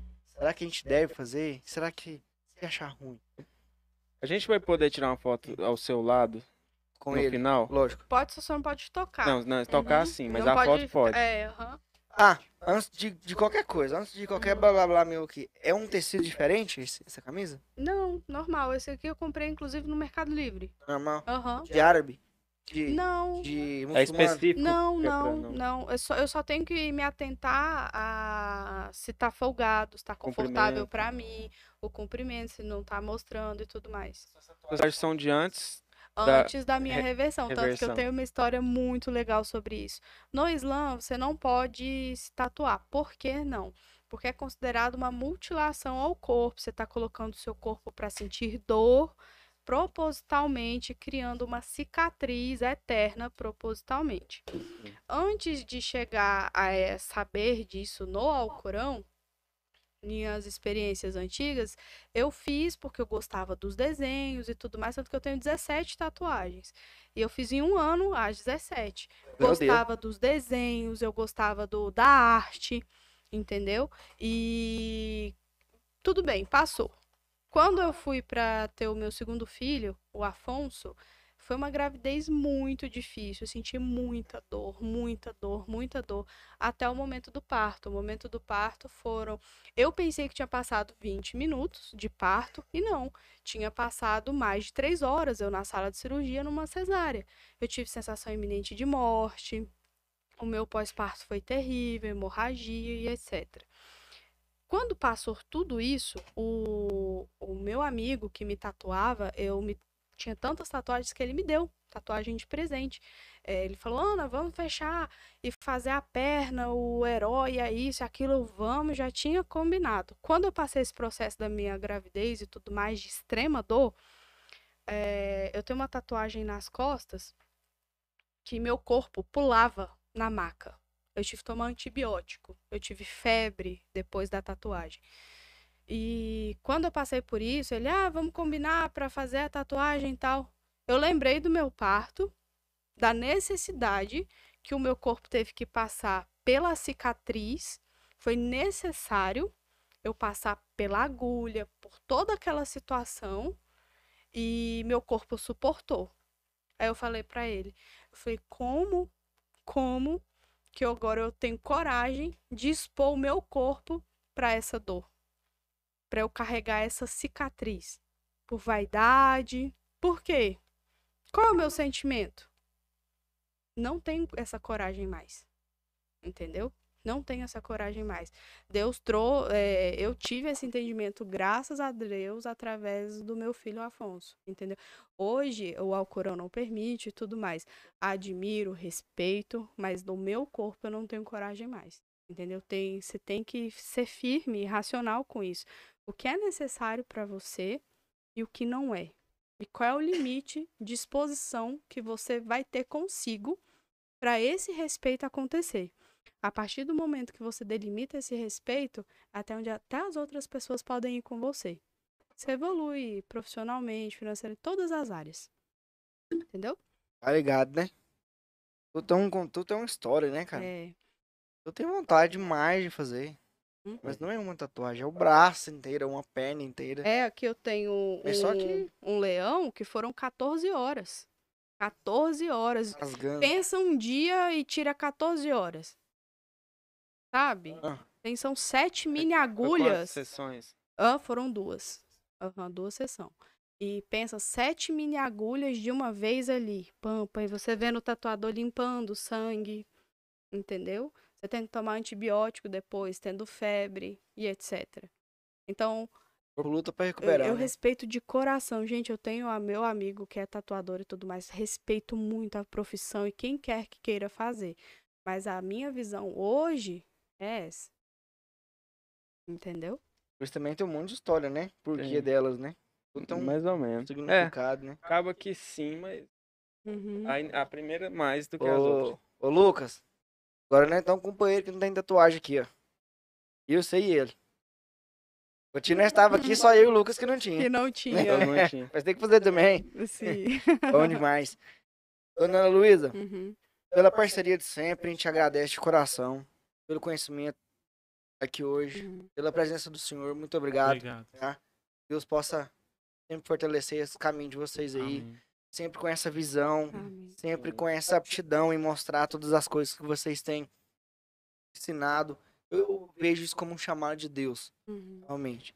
Deus tem um propósito ainda maior, todos os dias maior. Uhum. Quem respeita Deus da forma que é respeitado. Uhum. Fico, fico com vergonha. Que bom que eu fico com vergonha. Da minha forma de chegar a Deus, de conversar com Deus. Achar, muitas vezes, parte dos meus problemas eu posso resolver sem Ele. Deus, a gente não absolutamente nada. Hoje foi uma live, pra mim, extremamente enriquecedora. Programa que eu vou sim assistir depois. Preciso ouvir de novo. São coisas grandiosas, gratificantes, inclusive. Minha alma se alegra em ouvir essas palavras todas aí. Certo? Uhum. É, eu, com o meu pedido, eu peço pra você fazer um fechamento bem, Uhum. bem bacana. Lucas, a hora que ela fizer, fechou. Viu? É um negócio pra, pra marcar realmente. Passa a palavra pro nosso amigo Luiz. Quero agradecer vocês por tirar o tempo de Obrigado. vocês e por passar esse conhecimento pra gente, né? Por liberar um pouco de vocês pra gente. E eu muito eu aprendi muitas coisas que eu nem imaginava que a gente que o que que a gente tem aqui é o que a mídia mostra, né? Que infelizmente é bem raso ou, Uhum. faz, na verdade, talvez até o contrário do que é a realidade, né? Muito obrigado vocês por ter Obrigado. tirado o tempo de estar aqui. E Eu que agradeço. os livros são impressos Não é presente para vocês, é para vocês lerem, leiam, adquiram conhecimento. Pode perguntar qualquer coisa, de verdade, tá? Pergunta para mim, para o Hakim, que a gente está sempre disposto para explicar. Preciso visitar a mesquita para conhecer também, né? Vocês pediram. E qual era outra coisa? Depois, aí eu trago ao Corão para vocês. mais preparado. É, aí eu trago ao Corão para vocês lerem. Muito Tá obrigado. bom? Eu, agora é com você. Ah, então, eu me sinto honrada de todo o meu coração, assim, de fazer parte, porque eu estou fazendo hoje parte da história, do projeto de vocês. Isso está escrito. Deus escreveu esse momento, é, porque viu necessidade, entendeu? Então, quando a gente eh, confia no que Deus escreveu pra gente, o nosso Criador, o que que a gente faz? Descansa. Então descansem, porque tá tudo escrito. Inclusive o futuro do projeto de vocês também. O que vocês estão fazendo aqui é grandioso. Eu sempre falo isso e não é puxando nada, porque eu nem conhecia vocês. Mas eu vejo a necessidade do que a nossa, o nosso município tem de saber de uma coisa ou outra. Eu- muita gente eu não conhecia aqui, vocês trouxeram. Graças a Deus por isso. De mostrar, entendeu? de trazer conhecimento. Isso é grandioso. Eu fico muito feliz e honrada de fazer parte dessa história junto com vocês. Eu vou continuar lá como telespectadora. E do fundo do meu coração eu também desejo que a paz de Deus esteja com vocês e todo mundo que esteja assistindo agora, tá? E eu não tô aqui para falar que a, o Islã é a religião, não. Eu tô aqui para pedir que vocês peçam sempre para Deus, para mostrar qual é o melhor caminho. Esse que é o caminho certo. Peça para Deus que Deus vai te dar a direção do melhor caminho. Tá bom? Então, salam aleikum. aleikum salam. Aleikum salam.